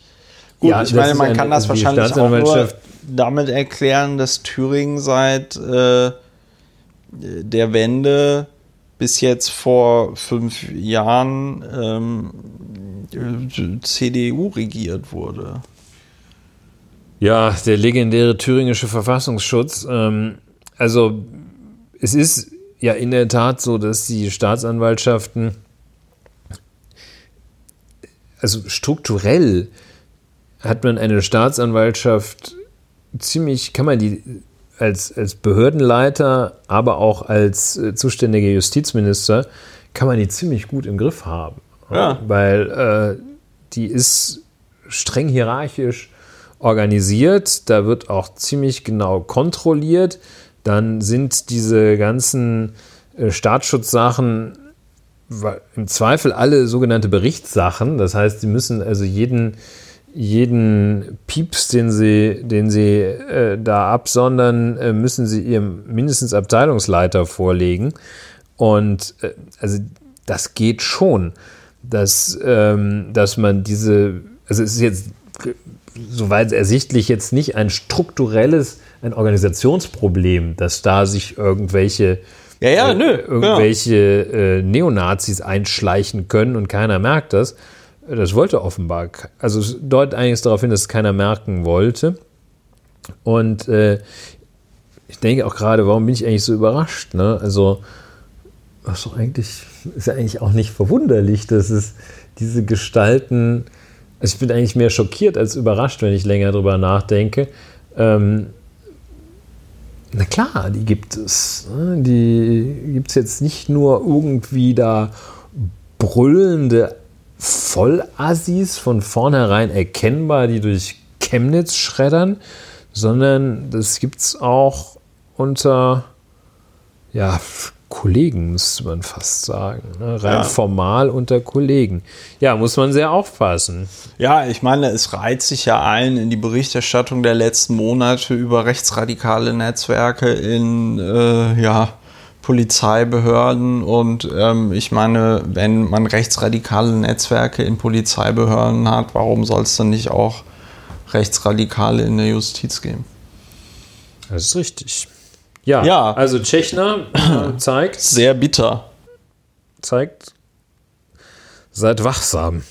Was ich geil finde, war, dass die, ähm, also dass die AfD-Fraktion im thüringischen Landtag natürlich äh, sich den Mut beschwert hat. Gelobt, ne? äh, ja, ja, die war, das war natürlich klar. Ich denke mir auch so, ja gut, der Tschechner, selbst wenn der da jetzt entlassen werden sollte oder so, ich meine, danach sieht es ja noch nicht mal aus, aber selbst wenn der entlassen werden sollte, so eine Referentenstelle bei der AfD äh, ist sie mit Sicherheit sicher. Aber was ich geil fand war, und äh, das zeigt dann auch, wie äh, verstrahlt die ähm, CDU in Thüringen sein muss, dass die CDU in Thüringen das dann direkt auch noch kritisiert hat und dann auch noch gesagt hat, dass was jetzt die, da. Ja, die haben das kritisiert, dass das Verfahren gegen das Zentrum für politische Schönheit eingestellt worden ist. Ach ja? Ja. Das haben die kritisiert. Fand ich ziemlich scharf. Also so ohne Not der AfD beispringen, not bad. Und äh, was man auch noch sagen muss, ein äh, Politiker der Linken, ich glaube, deren rechtspolitischer Sprecher im Deutschen Bundestag, hat äh, Anzeige erstattet gegen den Herrn Tschechner ja. wegen Rechtsbeugung. Ja. Und was würdest du sagen? Ja, Rechtsbeugung ist ein derartig, äh, also da sind die Voraussetzungen in der Praxis derartig hoch. Ähm, Aber wahrscheinlich, weil man da wieder Absicht oder Vorsatz oder so, hä? Ja, Vorsatz brauchst du auf jeden Fall. Ähm, aber es ist ein, eine sehr, äh, sehr allgemeine Formulierung. Ähm, also der, der Straftatbestand lautet, äh, wer sich, also ein Richter, Amtsträger oder sonst was, der sich ähm, bei der Leitung oder Entscheidung einer Rechtssache, okay, also der sich beim, bei der Arbeit Ja. äh, zum Nachteil einer Partei, ähm, also einer Prozesspartei, einer Verfahrenspartei, einer Beugung des Rechts schuldig macht, wird mit Freiheitsstrafe bla bla bestraft. Also da steht einfach nur drin, wer sich der Beugung des Rechts schuldig macht. Ja, das ist Damit geil. Rechtsbeugung halt- ist, wer, wer Ja, das ja. Recht beugt. Diebstahl ist, wer die, ein Dieb Wer ist. klaut, ne? ja. Ähm, also, das ist, das kommt also auch wirklich extremst selten vor, dass da ein, eine Verurteilung erfolgt. Müsste man mal nachschauen. Also Rechtsbeugung, ähm, ja, schwierig. Verfolgung Unschuldiger kann man noch mal dran denken. Habe ich aber auch nicht, kann ich auch nicht vom Blatt spielen. Ähm, und äh, das wäre noch, äh, wäre noch eine Sache. Da muss dann immer so, ja, das ist halt auch äh, eine Krähe, die der anderen kein Auge aushackt. Das ist so, wie wenn die Kriminalpolizei Missstände bei der Kriminalpolizei aufklärt. Ja. Also, wenn die Justiz Missstände in der Justiz aufklärt, wenn da einer sagen soll, ein Richter sagen soll, der Richter hat Mist gemacht, Ja. das ist schon sehr schwierig. Äh, ja, Verfolgung Unschuldiger wäre noch, äh, ähm, das wäre womöglich noch, ähm, ja, ich denke, Verfolgung Unschuldiger ist das, das, womit man mehr Erfolg oder womit man womöglich noch eher Erfolg haben kann gegen Herrn Tschechner. Aber ich meine, da muss dann auch mal die Justiz selber ran. Ne? Das muss von Amts wegen. Die können, wenn die von einer Straftat Kenntnis erhalten, sei es Ja. Dienst in dienstlicher Eigenschaft, sprich, das kommt auf den Schreibtisch, oder außerdienstlich, müssen sie halt ermitteln. So, Äh, ich- und ähm, das ist sehr traurig. Ich muss, so, ich muss so lachen, weil normalerweise sagt die Polizei ja gerne bei jedem Scheiß, und das hatten wir in diesem Podcast ja auch schon äh, mehrmals, Ich kann nicht anders. wir mussten das machen, das ist das Legalitätsprinzip. Ne? So, ähm, interessant, Ja. wie das Legalitätsprinzip manchmal zuschlägt und manchmal nicht. Ja, das Legalitätsprinzip wird nach Opportunitätsgesichtspunkten eingesetzt. Hallo? Schrödingers, Schrödingers Legalitätsprinzip. Ja. ja, Mann, Mann, Mann. Mann, Mann, Mann. Ich Jetzt haben wir uns noch. doch noch ein bisschen symbolisch aufgeregt am Ende. Ja. So, schön. Ja, ähm, weil wir noch ungefähr, denke ich, eine halbe Stunde podcasten werden, ähm, wie ich uns beiden hübschen kenne. Ganz kurz. Und dann nehme ich jetzt die Fakten, äh, dann nehme ich jetzt quasi die Bewertung direkt mit in die Fakten rein. Hans-Georg Maaßen, Hoche. Äh, Juan Jorge. Juan Jorge. Ich will, ich will, ich will gar nicht Noch so. so, eine, noch so ein, so ein Rechter im Staatsdienst. Ja, also ich finde, der, der, also ich glaube, der Maaßen und der Tschechner, die wären auf jeden Fall so eine Art Dreamteam. Ja. Wenn man jetzt so, ein, so eine, so eine, wie so diese, so diese Comic-Helden, wenn man so eine Anti-Helden-Gruppe zusammenpützeln müsste, da würden die auf jeden Fall beide ganz prominente Rollen bekommen. Hans-Georg Maaßen Hans-Georg. Maaßen jedenfalls hielt es für eine gute Idee, im ungarischen Staatsfernsehen sich 20 Minuten interviewen zu lassen und dabei so geistreiche Dinge zu sagen wie den schönen Satz, den wir auch schon mal kommentierten, als er von Andrea Nahles kam. Äh, Deutschland kann nicht die ganze Welt aufnehmen. Das hat er tatsächlich gesagt. Ähm, ich habe es auch nicht geglaubt, aber er hat es gesagt. Genau. Ein großer Analytiker. Ja, großer Analytiker. Ähm, was ich nicht verstanden habe, dass das heute überall ähm, unter der Überschrift lief, Maaßen rechnet mit Merkels Migrationspolitik ab. Ähm, weil ihm da in meinen, deutsche Flüchtlingspolitik. weil ihm ja. da in meinen Augen eine, eine Wichtigkeit gegeben wird, medial jetzt, die er einfach nicht hat. Also Entschuldigung, wenn, wenn jemand zum Zei zu Zeiten des, des äh, äh, Eisernen Vorhangs rübergemacht hat, um dann, weiß ich nicht, dem neuen Deutschland ein Interview zu geben und BRD zu kritisieren, ähm, hat man das auch nicht ernst genommen. Hätte man auch nicht geschrieben, weiß ich nicht. Guillaume rechnet mit Willy Brandt ab oder so, ja. ähm, äh, und das, und das, und das, das check ich einfach nicht. Ja. Also ich meine. Straftäter nach Verurteilung kritisiert Gericht. Ja, genau. So, ich meine, der, der, der Unterlegene Partei hält Gericht für falsch. Ja, genau, weiß ich nicht. Äh, Ja. ja, nein, also was heißt, weiß ich nicht. Ich meine, der Typ ist halt also genau wie, ähm, nein, das sage ich jetzt nicht, aber er ist, er ist schon, das ist messbar, wie durch er ist. Und es war ja auch schon irgendwie in seiner ganzen Amtsführung als Chef des Bundesamts für Verfassungsschutz spätestens in dem Moment, in dem er da der Bild dieses absurde Interview zu Chemnitz gegeben hat, klar, okay, dieser Mann schwierig. Und also ich habe auch so ein bisschen Mitleid, weil ich finde, das ist schon ein krasser Abstieg. Also, weil ich meine, du musst dir ja mal, du musst dir ja mal überlegen, der ist als ähm, äh, als Chef des Bundesamtes für Verfassungsschutz ist er ja zum Beispiel auch für Spionageabwehr verantwortlich. Das heißt, so ein bisschen mit diesen ganzen Spionagethemen kennt er sich ja aus. Der kennt sich auch wahrscheinlich aus mit so Propaganda und sonst irgendwas, die dann durch andere Länder betrieben wird. Und ähm, da finde ich das schon krass, dass du dann dich als ehemaliger äh, ja, Präsident des Bundesamtes für Verfassungsschutzes dich dann vom ungarischen Staatsfernsehen interviewen lässt, wo ja eigentlich schon klar sein sollte, wo da der Wind weht in Ungarn Ja. bei Orban und seiner rechten Partei da. So. Und ich weiß nicht, was das bei ihm ist. Irgend so ein komisches Geltungsbedürfnis, so ein, so ein Drang, dass der irgendwie so komische Interviews geben muss. Ähm, Ja, ich kann auch nur noch mal appellieren, falls uns eine tiefenpsychologisch fundiert arbeitende Psychotherapeutin hört, für die Analyse des Hans-Georg Maaßen, ähm, bei dem formale Intelligenz, der kann wahrscheinlich ganz gut Zahlenreihen vervollständigen und Tangramme legen.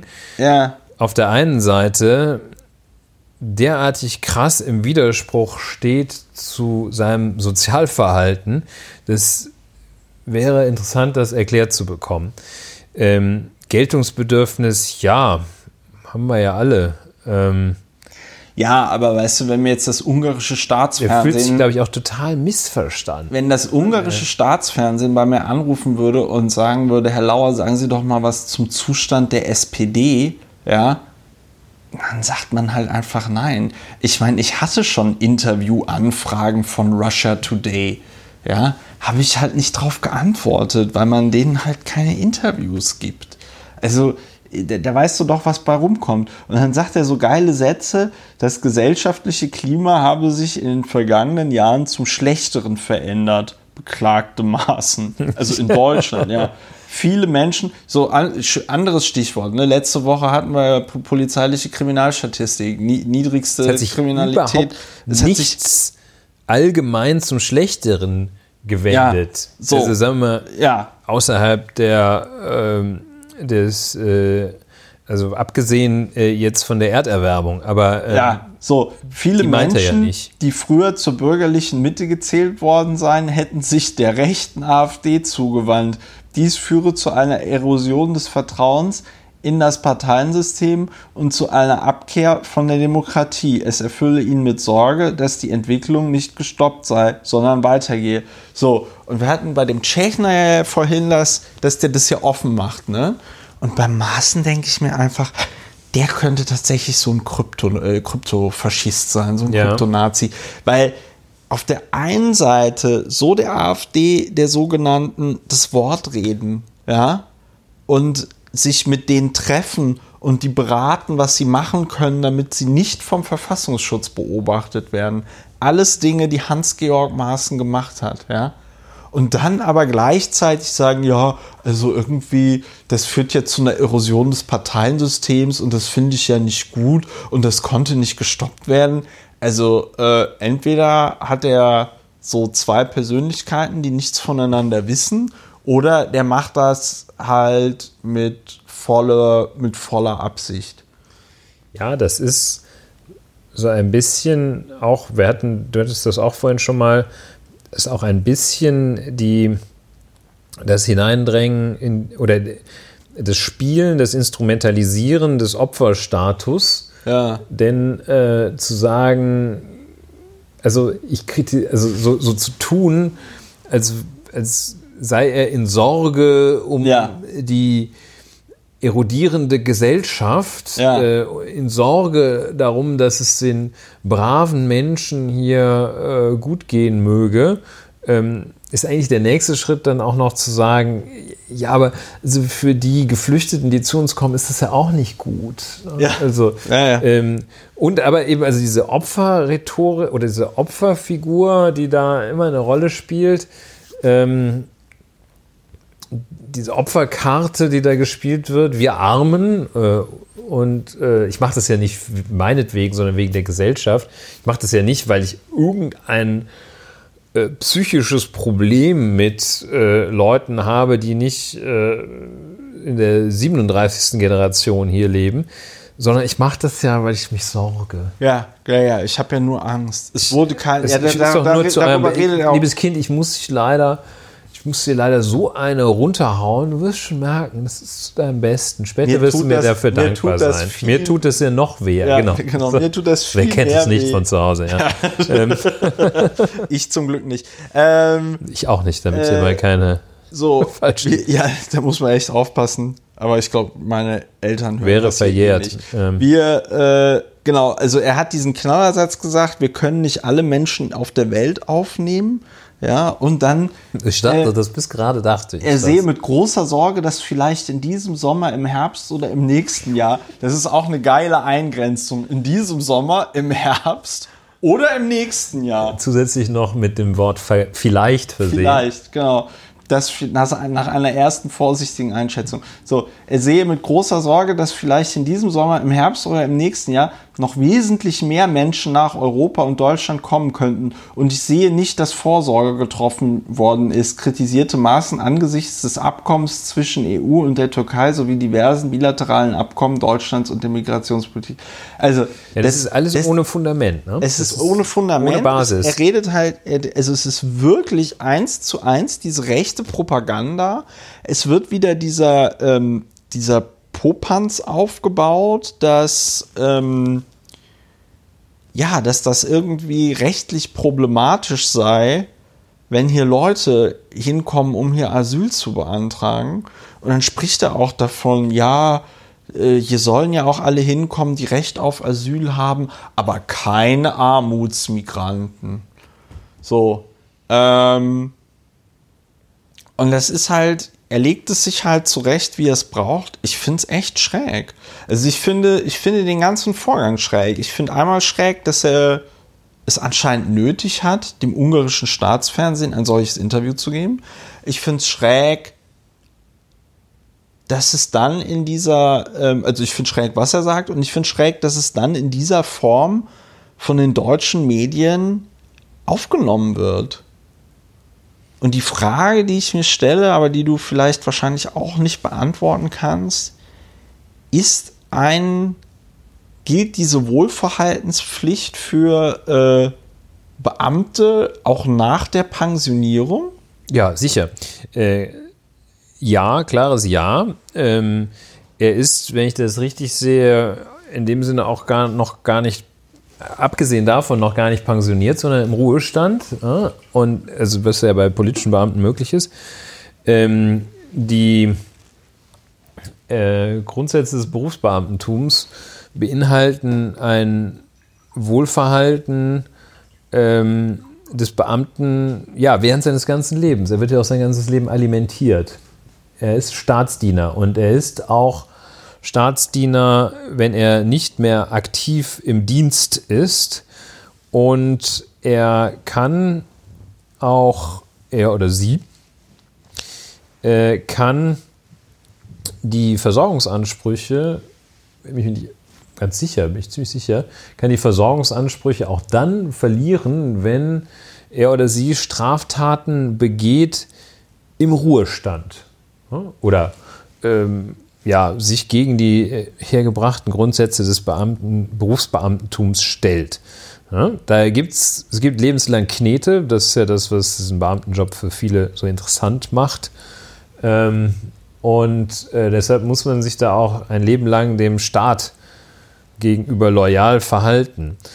Und das ist nicht loyal, was ich er macht. Ich wollte gerade sagen, also das, was er da gemacht hat, ist doch hochgradig illoyal. Ja, also also, also vor allem Dingen, ich meine, das im Grunde genommen kommentiert sich eigentlich selbst. Es kommentiert also sich selbst, aber auch die Meldung, die ich hier bei Tagesschau sehe, das Ja. ist der, da ist, der erscheint dann Viktor Orban, da könnte man fast meinen, wenn man da so drüber blättert, Herr Maaßen hätte sich mit Viktor Orban getroffen. Ja.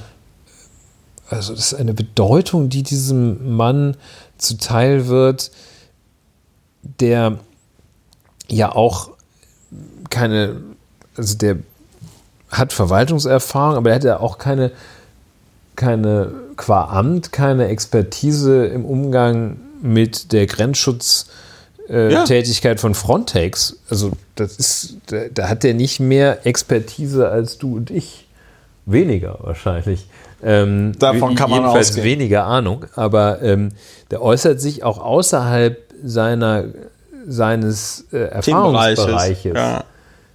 Das ist so, als, als wenn der sich zum, ja, viele Beispiele zur Atomenergie oder so äußern würde. Das ist halt verfehlt. ja. Ähm, ja, also, Das ist also, ja. ja.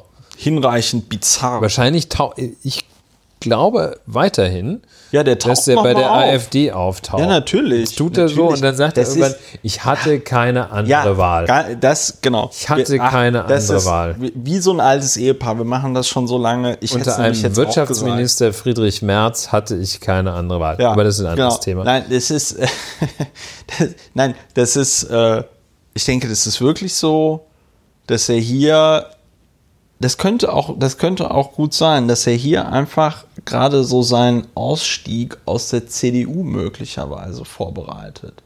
Dass er guckt, okay, wie, also wie, wie kann ich das so weit auf die Spitze treiben, bis irgendwann dann mal einer, und sei es nur mein Kreisvorsitzender, auf mich zugeht und sagt, Hans-Georg, wie wäre es, wenn du die Partei verlässt? Gleichzeitig gibt es ja genug Kloppos, wenn du dir jetzt diese Werteunion zum Beispiel anschaust, diese sogenannte.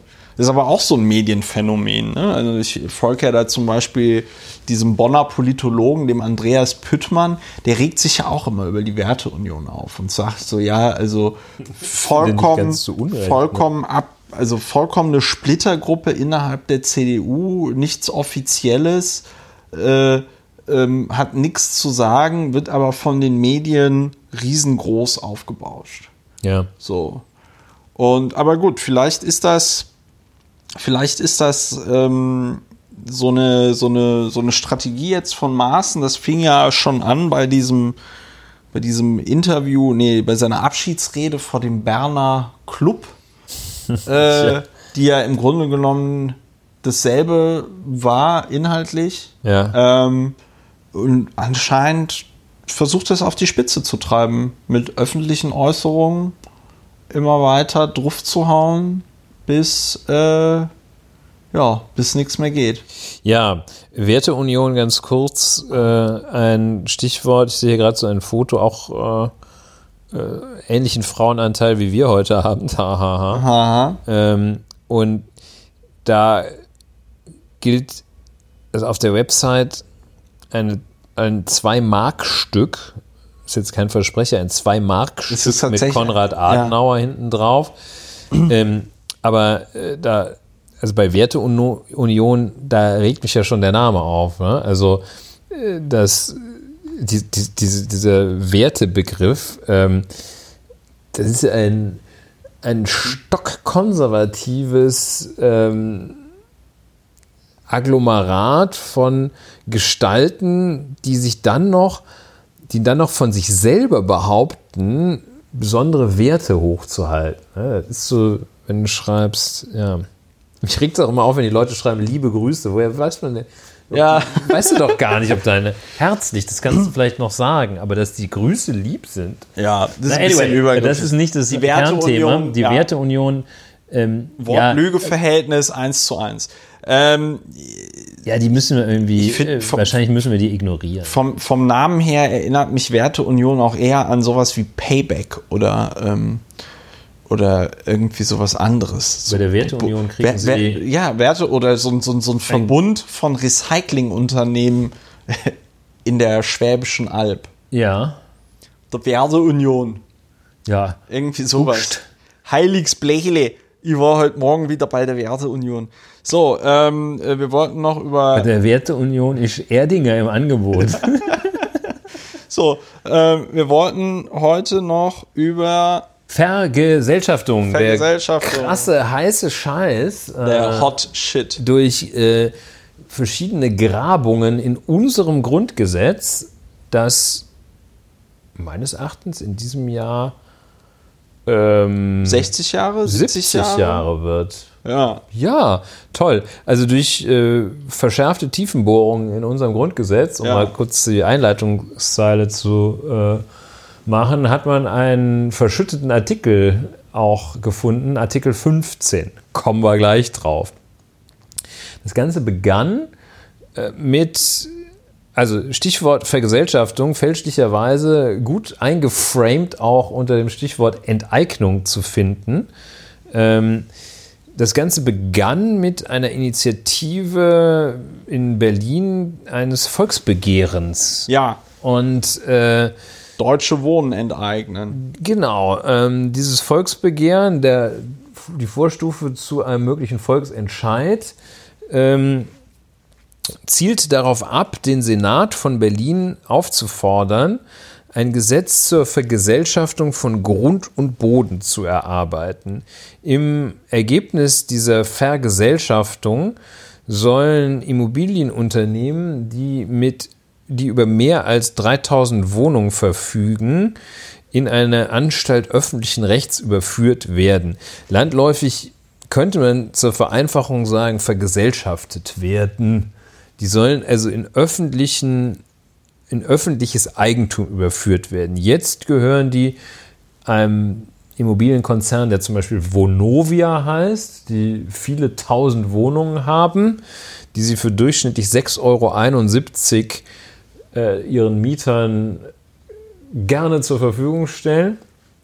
Äh, viele tausend Wohnungen, äh, die kalkulieren und was am Ende übrig bleibt, äh, das verteilen die unter, unter sich. ne? Äh, ich glaube, der, war, das Ähm. nicht, war das nicht der Vonovia-Geschäftsführer, der, glaube ich, 4,7 Millionen Euro im Jahr verdient oder so? Das vermag ich nicht zu sagen. Hatte ich neulich Äh, auf Twitter gelesen. Es war entweder der von Vonovia oder von Deutsche Wohnen. Aber jedenfalls ist das Ziel, ähm, da Geld mitzumachen. Geld mitzumachen. Und zwar richtig viel.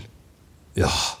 Ähm, so, also Volks, Volksbegehren, ähm, solche Gesellschaften äh, in öffentliches Eigentum zu überführen. Ähm, gesagt, landläufig wird gesagt, zu, zu enteignen, zu vergesellschaften wäre wahrscheinlich richtiger. Ich, also äh, können wir da nochmal vorgreifen bei Enteignung, indem wir einfach ganz kurz erklären, selbst wenn man jetzt der Meinung wäre, dass das so passiert und das Land Berlin das macht, dann bekommen die Unternehmen, denen diese Wohnungen dann quasi äh, weggenommen werden, die werden denen nicht weggenommen, sondern die werden denen abgekauft. Ja, ja. So, Ähm, also deswegen enteignen klingt immer so, als würde da jemandem was weggenommen werden, ohne dass es dafür irgendeine Form der Kompensation gibt, sondern ähm, die kriegen das natürlich bezahlt, weswegen es da ja auch Streit gibt, weil es natürlich Leute gibt, die sagen, ey, hör mal Leute, aber von dem Geld könnten wir irgendwie viel mehr Wohnungen neu bauen. Allerdings ist das, glaube ich, auch zu kurz gegriffen, weil man muss natürlich sehen, man steuert den Markt damit natürlich sehr, wenn man diese Wohnung vergesellschaftet. Ja, lass uns noch ein bisschen ähm, bei den Geschehnissen Ja. äh, bleiben und äh, tatsächlich, ähm, also es war vielleicht zu spüren, dass ich das Wort Enteignung gemieden habe und Ich auch. äh, du nicht, äh, du auch, ja. Ähm, Vergesellschaftung ist der Terminus hier. Ähm, Enteignung ist hingegen äh, der Kampfbegriff äh, in diesem Zusammenhang. Also äh, das Projekt ist eben dieses im Rahmen des Volksentscheids äh, am Ende die es hinzubekommen, dass, also mal praktisch gesprochen, dass diesen Konzernen die Wohnungen weggenommen werden und sie irgendwie entschädigt werden dafür, dass sie dafür Geld bekommen. Nun gibt es die Enteignung, äh, das ist ein Instrument, das bekannt ist, und es gibt diese, diese Vergesellschaftung, die äh, schlummerte seit 1949 ungenutzt im Grundgesetz. Das ist eine äh, Enteignung, ein Vorgang, der in der Verfassung tatsächlich unter anderem geregelt worden ist, im, geregelt ist, äh, eben im Zusammenhang mit der Eigentumsgarantie, äh, das Eigentum aber auch unter diverse Vorbehalte natürlich stellt. Das ist ja, äh, da steht äh, im Grundgesetz mit gutem Grund, steht nicht drin, äh, mit seinen Sachen kann jeder machen, was er will. Was den anderen passiert, ist egal, die haben halt Pech gehabt, sondern da steht das ziemliche Gegenteil davon drin. Ne? Dieses äh, Eigentum, verpflichtet. ähm, hat also eine Sozialbindung. Also es wird gewährleistet, das ist natürlich schon eine ähm, gesamtgesellschaftliche Festlegung äh, im Gegensatz zu dem Modell, das äh, sozialistische Staaten fuhren. Also das Eigentum wird gewährleistet, damit schon mal ganz klar ist, hier kann man Eigentum haben. Wir sind hier nicht auf Kuba und das merkt man nicht nur am Wetter.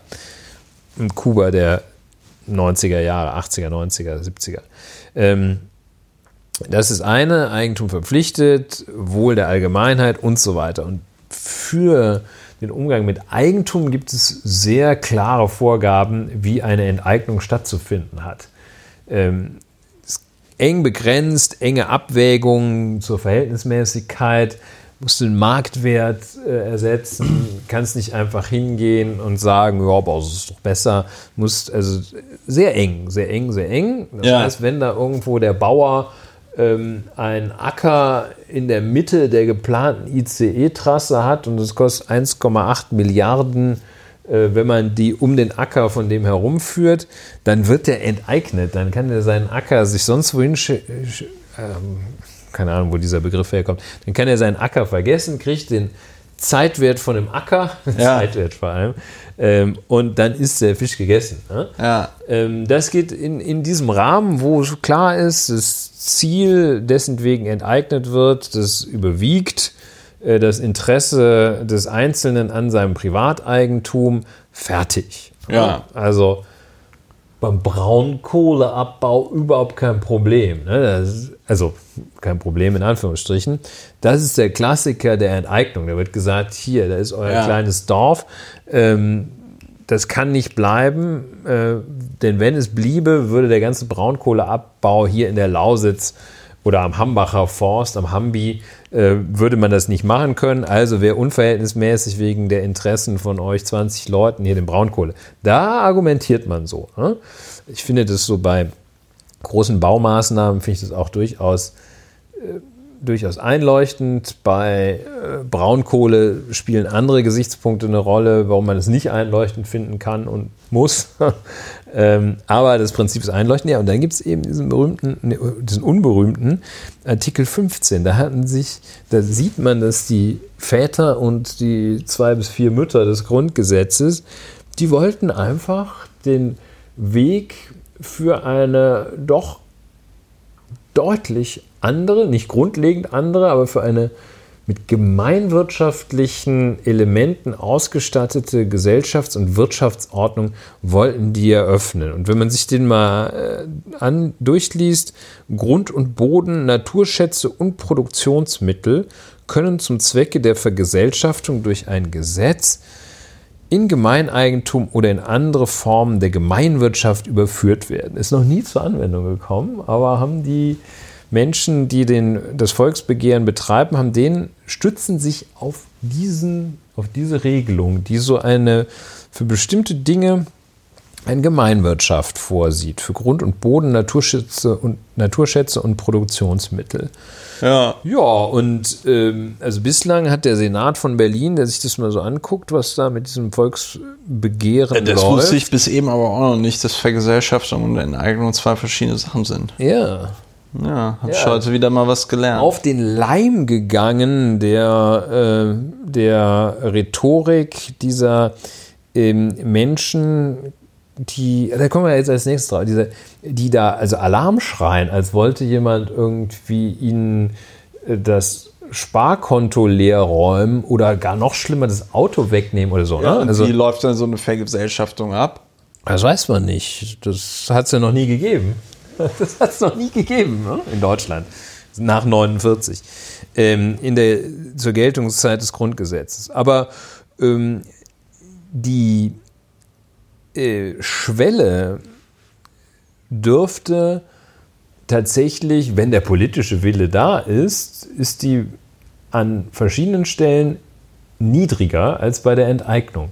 Nämlich insbesondere bei der Frage, welchen Wert musst du denn ersetzen? Und bist du so strikt an die Verhältnismäßigkeit gebunden? Muss das Ziel, das du mit der Vergesellschaftung verfolgst, muss das wirklich viel größer sein, muss es stark überwiegen gegenüber dem Interesse von denjenigen, die enteignet werden?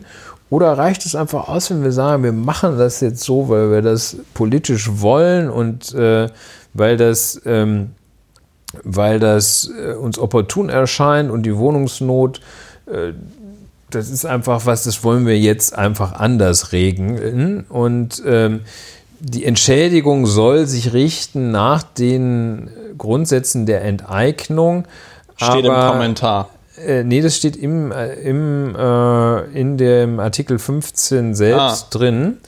Ähm, für die Entschädigung gilt Artikel 14 Absatz 3 Satz 3 und 4 entsprechend. Wer könnte es nicht dann aus dem Kopf sagen? Ähm, Absatz 3 Satz 3 und 4. Äh, ja gut, äh, man kann dann wegen der Höhe der Entschädigung zu den ordentlichen Gerichten gehen. Die Entschädigung ist unter gerechter Abwägung der Interessen der Allgemeinheit und der Beteiligten zu bestimmen. So.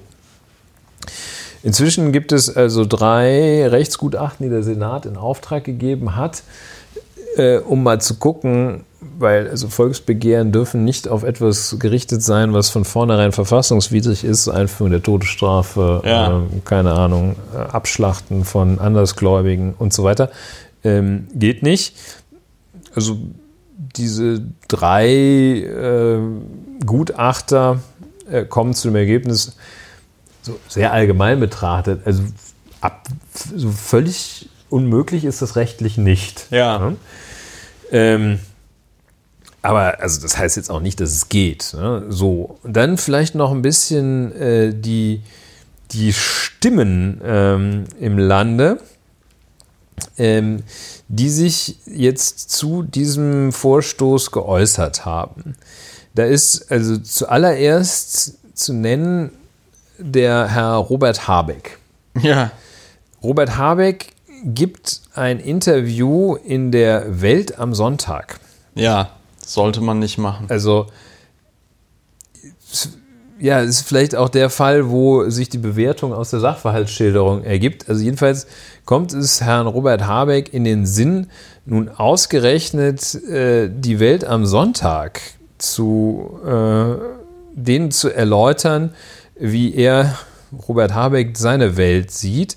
Langes Interview so mit irgendwie ganz vielen Sachen. Ähm, Windkraft hier äh, und ähm, Benzin- und Dieselautos und ähnliches und jedenfalls auch das Thema Wohnen.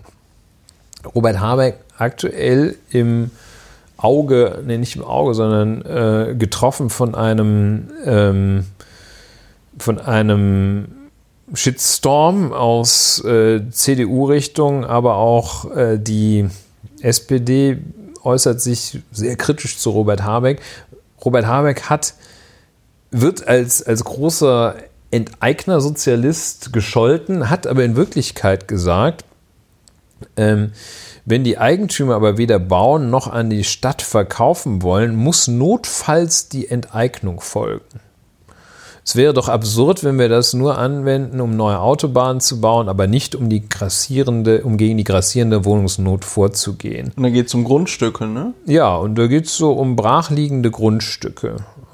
Und äh, die wollen also diese BIMA, das ist die Bundesanstalt für Immobilienaufgaben, glaube ich, Ja. ähm, wollen, ähm, dass, ähm, dass die die verteilt so, sozusagen die Grundstücke in Deutschland. Ne? Also die Staats, die, die, Die staatseigenen bundeseigenen Mit Grundstücke denen hatten wir auch an zu tun im Kommunen zum Beispiel. Und dann gehen die Das Kommunen Problem- hin, ähm, die bauen halt dann keine Sozialwohnungen darauf, sondern verticken dann dieses Grundstück Mm, unter Umständen. Das Problem bei der Beamer ist, Right. dass die, äh, also das haben sie aber auch mittlerweile geendet, geändert, aber glaube ich zumindest. Das, also das Problem, was früher bei der Beamer war, war, dass sie nach dem Höchstpreisprinzip verkauft hat.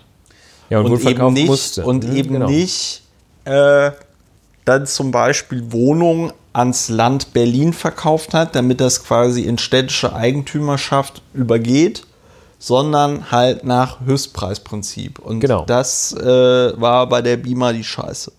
Ja, und ähm, so, da sagt er, also das wäre doch irgendwie gut, wenn man ähm, die ähm, bei der Grundstücksabgabe die Erwerber oder die Kommunen, die die Grundstücke bekommen, dazu verpflichten würde, darauf Sozialwohnungen zu errichten und sagt eben ähm, zum Thema Leerstand, wenn zum Beispiel in Berlin Mitte über ein paar Jahre ein Riesengrundstück brach liegt, weil ein Investor sich sagt, äh, wenn ich das fünf Jahre liegen lasse, kann ich es noch besser verkaufen. Ja. Ähm, oder ich habe gerade kein Geld oder ich habe keine Lust oder ich bin so alt, Ja. ich bla bla, ich, ich betreibe darauf einen Parkplatz. So. Ähm, dann, wenn da also ein Leerstand ist, ähm, will Robert Habeck, sagt er, dass brachliegende Grundstücke in den nächsten Jahren bebaut werden. Und sagt dann eben diesen Satz noch einmal kurz äh, vor Augen in die Ohren drücken, wenn die Eigentümer aber weder bauen noch an die Stadt verkaufen wollen, muss notfalls die Enteignung folgen. Daraufhin erklärt Paul Ziemiak, Ah ja, Chef, also der, Der der, der. Parteiphilosoph sozusagen, ist der, nee, nee, der, stimmt, Generalsekretär, also äh, ja. vom Junge Union ist auch so ein Widerspruch. Naja, Ja. ähm, junge Werteunion gibt es wahrscheinlich bei. Der erklärt, die Grünen seien, also jetzt äh, stellt äh, möglich schwarz-grüne Koalitionen und Jamaika-Bündnisse in Frage. Ähm, und ähm, das, Zitat Ziemiak, dass jetzt auch Robert Habeck und die Grünen dafür sind, dass man Eigentümer enteignet, zeige das wahre Gesicht dieser Partei. Also und auch Andrea Nahles fällt nur ein zu sagen, ähm, dass das mit Enteignungen eine Scheinlösung sei und wegen jahrelanger Rechtsstreitigkeiten und womöglich hoher Entschädigungssummen sei sie, die Scheinlösung, nicht geeignet, schnell bezahlbaren Wohnraum zu schaffen. So. Da prügeln die also komplett auf Robert Habeck, der ein recht abgewogenes Statement abgesetzt hat ähm, zu dem Umgang mit Leerstand. Ähm, ja, das sind ähm, die Fakten, wie ich sie sehe. Ähm, ja. und ähm, ich stelle mir, also ich muss sagen, keiner, wer hätte das geglaubt, wie man Wohnungsnot löst, wissen wir auf Anhieb wahrscheinlich auch nicht. Ähm, ich weiß auch nicht, ob es ein praktisch sinn, überhaupt ein praktisch sinnvoller Vorgang wäre, ähm, die äh, zu vergesellschaften, die 3000 Wohnungen von irgendeiner Vonovia. Ja. Ähm, ich neige in praktischer Hinsicht ein bisschen ähm, dem Argument zu, das lautet, ähm, ja, durch Vergesellschaftung werden diese 3000 Wohnungen ja auch nicht mehr. Ähm, ist vielleicht nicht so der Weisheit letzter Schluss. Ähm, die Frage, wie ein Land äh, wie Berlin, das für die Erteilung eines Anwohnerparkausweises nur so viel Personal bereithält, dass es innerhalb von drei bis vier Monaten geht, wo die jetzt irgendwie ein paar Milliarden herkriegen, weiß ich nicht und so weiter. Also so praktische Argumente also, sehe ich da äh, schwierig. Warte, ich bin, so, ich bin sofort ja, fertig. Ja. Ähm, praktischer Hinsicht finde ich das, äh, äh, weiß ich nicht, wie das geht. Ähm, ich finde den Umgang mit dieser Frage, finde ich überaus beachtlich bis erschreckend. Ähm, wieder also so ein wildes Bashing losgeht. Aber ich mache mir auch ernsthafte Sorgen um die Medienkompetenz von Robert Habeck. Also, Wieso? der lässt sich da, also gibt ein Weltinterview und es geht ein Shitstorm los gegen ihn. Ja, ist ja klar, weil die Welt das auf den Satz ja, äh, äh runterdampft. Das wird Robert Habeck für Enteignung. Für Enteignung von allen. Ne? Ja. Und, und nehmt, euch, nehmt euch auch gleich noch eure Autos weg also ich meine, so kannst du es nicht platzieren. Ähm, aber gut. Ja, ähm, also ich meine, sagen wir mal so, du hattest ja jetzt gesagt, ob das jetzt der Weisheit letzter Schluss ist oder die Lösung. Ich glaube schon, dass äh, die Vergesellschaftung von Wohnungen dazu beitragen kann, den Mietmarkt äh, ganz erheblich äh, zu entspannen. Also einfach dadurch, dass dann die Mieten eben nicht mehr in zehn Jahren um so und so viel paar hundert Prozent steigen. Also ich weiß auch, dass wenn äh, ich jetzt hier aus dieser Wohnung ausziehen würde und die neu vermietet werden würde, dann würden die, ähm, würden die wahrscheinlich einfach das Doppelte nehmen von dem, was sie vorher hier genommen haben. Und da kann man sagen, okay, das würde, wenn diese Wohnung hier dem Land Berlin gehören würde, nicht passieren. So, da würde ich sagen, ja, und wenn du dir dann noch weiter anguckst, unter welchen äh, Bedingungen teilweise Leute bei der Deutschen Wohnen irgendwie hausen, also mit irgendwelchen Schimmelpilzen, die da an der äh, Küchenwand äh, leben und dann demnächst auch anfangen, zur Schule zu gehen und vielleicht kann man die später dann auch auf eine Universität schicken oder so, ja ähm, dann muss ich irgendwie sagen, mh, hm, ne, Eigentum verpflichtet. A, anscheinend können diese Firmen nicht mit dem Eigentum, was sie dort haben, umgehen. Und ich finde, das ist dann halt auch eben mal eine erzieherische Maßnahme. Also, sorry, wir hatten so viel Geld, um die Banken damals zu retten, in Anführungszeichen. Und man hat ja eigentlich nichts anderes gemacht. Frame, ne? als, als ja, man hat nichts, man hat nichts anderes gemacht, als Steuergeld, also echtes Geld, auf die faulen Kredite irgendwie raufgeschmissen, also virtuelles Geld, ähm, weil die Banken es irgendwie vercheckt haben, auf die Bonität ihrer Kunden zu achten, weil äh, halt alles ging und sie sich verzockt haben. Und sorry, aber wenn man von den Billionen von Euro, die da draufgeschmissen worden sind, da hätte man natürlich auch so die eine oder andere Wohnung äh, äh, äh bauen können. Ja. Und also ähm, ich, ich, ich, ich bin mittlerweile da so radikal, dass ich sage, Wohnen ist halt sowas wie Wasser oder Menschenrechte, ja, also ne, reden wir auch oft drüber, dass du irgendwie ordentlich behandelt wirst und so.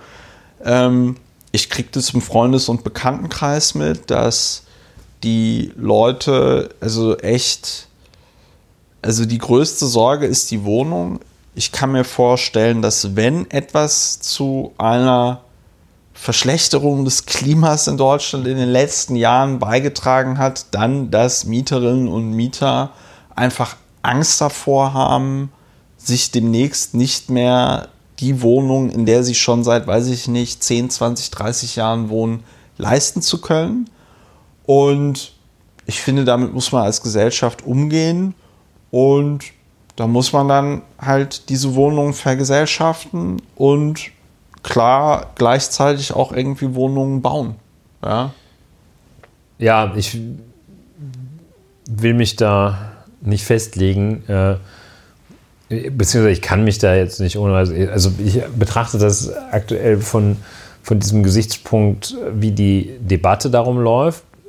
Das, die ich, ich glaube, ist natürlich wieder ich glaube, komplett die, unterirdisch. Ich glaube, die, der Umstand, dass auf dem Wohnungsmarkt in der Tat, wie du, dass auf dem Wohnungsmarkt etwas passieren muss, ähm, das ist völlig richtig und das hast du auch, glaube nach meiner Wahrnehmung auch genau richtig beschrieben, dass da eine enorme Schieflage ist, die man in Städten wie München viel deutlicher beobachten kann als in Berlin, wo es noch in Teilen noch geht, aber äh, auch schon nicht mehr geht. Und ähm, das ist meines Erachtens so völlig klar, dass da etwas geschehen muss. Ob das nun eine Vergesellschaftung ist oder eine Enteignung oder was auch immer, das kann man ja mal sehen. Es ist jedenfalls eine extrem gute Initiative, das anzustoßen. Äh, ich bin trotzdem nicht für Volksentscheide, aber das ist auch was anderes. Ähm, und es gibt aber, also dieser, dieser Reflex, der da losgeht, ähm, das, das gleich in den Boden zu bashen, den fand ich sehr erschreckend, aber vielleicht ist es auch naiv. Äh, die Sozialdemokratische Partei Deutschlands ähm, bringt, äh, sagt nur, was sie nicht will. Sagt, also äh, enteignen wollen wir auch nicht. Haben wahrscheinlich Angst, äh, unter 8%, äh, unter die 5%-Hürde, hat man schon lange nicht mehr, ja. zu geraten. Gut, äh, das Ministerium des Innern für Bau und Heimat sagt, macht gar nichts. Ne? Die haben ja diesen einzigen Bauexperten da, muss ja den Stuhl räumen, räumen, auf den Herr Maaßen sich setzen sollte. Äh, aber dann haben sie nur den Stuhl geräumt und Herrn Maaßen nee, nicht hingesetzt. Der ist ja nicht mehr Staatssekretär. Nee, ich glaube, der ist nicht mehr dabei. Ähm, und man suchte, glaube ich, noch eine Anschlussverwendung. Und äh, ja, also das Bauministerium macht, das Bauministerium, der Bauminister Seehofer macht gar nichts. Äh, ist auch nicht so ein Visionär. Ähm, und ähm, ja, also, und, und, Robert Habeck sagte irgendwie so, so ein bisschen treu, sagte, ja, ich könnte mir schon vorstellen, dass wenn es sagt was also sagt wirklich sagt was so selbstverständlich ich, ich könnte mir schon vorstellen dass es an Stellen auf der Autobahn, wo es wirklich sehr gefährlich ist, sehr schnell das zu fahren, dass man da das Tempo. Sowas sagt er. Ja. ja. ich könnte mir vorstellen, dass wenn einer so ein riesen Grundstück innerstädtisch zu lange leer stehen lässt, wird der, dass man dem das abnimmt, wenn es gar nicht anders geht. Sowas sagt er. Wird für gebasht, aber weil es auch so ein bisschen treu doof da in die Gegend sagt. Das ist aber, ähm, ja, aber das ist, das, deswegen meinte ich, deswegen meinte ich vorhin, du darfst der Welt kein Interview ja. geben, weil dann ist halt, da ist halt, da ist halt irgendwie klar, die äh, dampfen das auf so einen Satz rein, schicken es dann über diese komische OTS-Redaktion so raus und dann wird es halt äh, über diese komische OTS-Agentur raus und dann wird das wieder von allen zitiert ohne ohne dass sich irgendjemand die Mühe macht, sich genau anzugucken, was Habeck sagt. Ja, und dafür, ich meine, der, der Toni Hofreiter, ja. der, der geht wenigstens zur Zeit. Die schickt es nicht gleich an Paul Ziemiak, äh, wenn, so einen Satzfetzen, den dann selbst ja. Paul Ziemiak noch zerrissen bekommt. Das Problem, das Problem bei diesem ganzen Enteignungs-, Vergesellschaftungsthema ist, und das macht sich auch in der ganzen Debatte bemerkbar, wieder, dass halt in Schulen und auch generell, also früher gab es ja noch das Telekolleg oder sowas, ja. Es findet einfach keine wirtschaftliche Bildung statt. Ja, und Legal ist, Education das, schon gar und nicht. Und Legal Education schon gar nicht. Aber das ist so brutal. Ich denke mir so oft, ich meine, wenn du dir das mal vor Augen führst, auf Twitter ging der Tweet, den ich dazu geschrieben hatte, ganz rund. Ne, du bist eine Firma, hast äh, eine Einlage, weiß ich nicht, bis die äh, äh, Ich baue Wohnungen GmbH, hast eine Einlage von 25.000 Euro, kriegst schön Kredit, um irgendwie so ein Haus zu bauen, ja. Und das Haus wird dann von den Mieterinnen und Mietern abbezahlt. Irgendwann hat sich das für dich als Ich baue die Wohnungen GmbH amortisiert, wurde von dem Geld der Mieterinnen und Mieterinnen abbezahlt Und wem gehört das Haus? Es gehört noch immer dir als Firma. Das ist natürlich total praktisch. Und dass also in diesem Zusammenhang mal nicht darüber grundsätzlich diskutiert wird, das finde ich so schade, dass nicht mal grundsätzlich darüber diskutiert wird, ja, welchen Stellenwert sollte Wohnen denn eigentlich in unserer Gesellschaft haben? Ja. Äh, und dass man da nicht mal einfach zu einer, finde ich, so ganz grundlegend zivilisierten Einstellung über alle Parteien hinweg kommen Punkt, kann. Ja. Dass man da nicht einfach mal zu einem Punkt kommen kann und sagen kann, Wohnen ist nichts, mit dem jemand reich werden sollte. Also, war das jetzt zu kompliziert? Nee, überhaupt nicht. Also äh, damit meine ich, ich habe jetzt kein Problem mit Wohneigentum. Ich kann hier vollkommen Disclaimer, wenn kein dritter Weltkrieg kommt, werde ich auch mal Eigentumswohnungen erben. So ist es nicht. Aber es kommt in meinen Augen immer aufs Maß an, ob du dir für die Altersvorsorge eine Wohnung kaufst oder ob du weiß ich nicht, aus welchem Grund auch immer, als juristische Person 5000, 10.000 Wohnungen besitzt und dann, sag ich mal, denen allen so eine Staffelmiete reindrückst und dann am besten noch so einen Immobilienfonds draus machst und dann ja, deinen Anlegern jedes Jahr so und so viel Prozent Rendite garantieren kannst, weil du ja weißt, die Miete steigt ja jedes Jahr so und so viel Prozent. Ja, und eben das finde ich hier den sehr interessanten Ansatz, diesen Artikel 15 da ausgegraben ja. zu haben. Mal, wie glaube ich, der Engländer, Engländer hatten wir noch gar nicht, wie der Engländer sagt, to think out of the box. Ne? Ja. Dass man einfach mal, nicht einfach mal, einfach mal machen. Einfach mal machen. Nee, mal darüber nachdenkt, wovon was wollen wir eigentlich machen hier mit unserer Gesellschaft? So wie man ab und zu mal nachdenkt, ja. was ich zum Beispiel auch äh, aktuell tue, was mache ich eigentlich mit meinem Leben? Ja. Und ähm, dass man in dieser Weise nachdenkt, ähm, was wollen wir eigentlich? Wollen wir die schwarze Null? Ist das jetzt unser das Ziel dieser Gesellschaft? Ähm, möchten wir möglichst schnell Auto fahren? Möchten wir möglichst gut wohnen? Möchten wir das, äh, wie möchten wir es denn eigentlich haben? Und dass das so derartig zügig im Keim erstickt wird ähm, und diejenigen, die es eigentlich führen müssten, diese Debatte, es mit ersticken, weil sie sagen, es geht uns nicht schnell genug, äh, werden ja keine äh, äh neuen Wohnungen durch entstehen, äh, dass die keinerlei äh, Alternativen liefern. Und äh, das ist ja, da muss man sich mal wirklich ein bisschen was Neues einfallen lassen. Ja, ich würde sagen, wir machen Deckel drauf, oder? Was Neues einfallen lassen ist das Stichwort, mit dem wir enden. Ja. So. Ja. Gute Nacht. Ja, ich wollte mich schon noch ordentlich verabschieden. Ne? Also, äh, ja, liebe Hörerinnen und Hörer, äh, das war eine weitere spannende Folge von Lauer und Wena. Schön, dass ihr es bis äh, hierhin durchgehalten habt.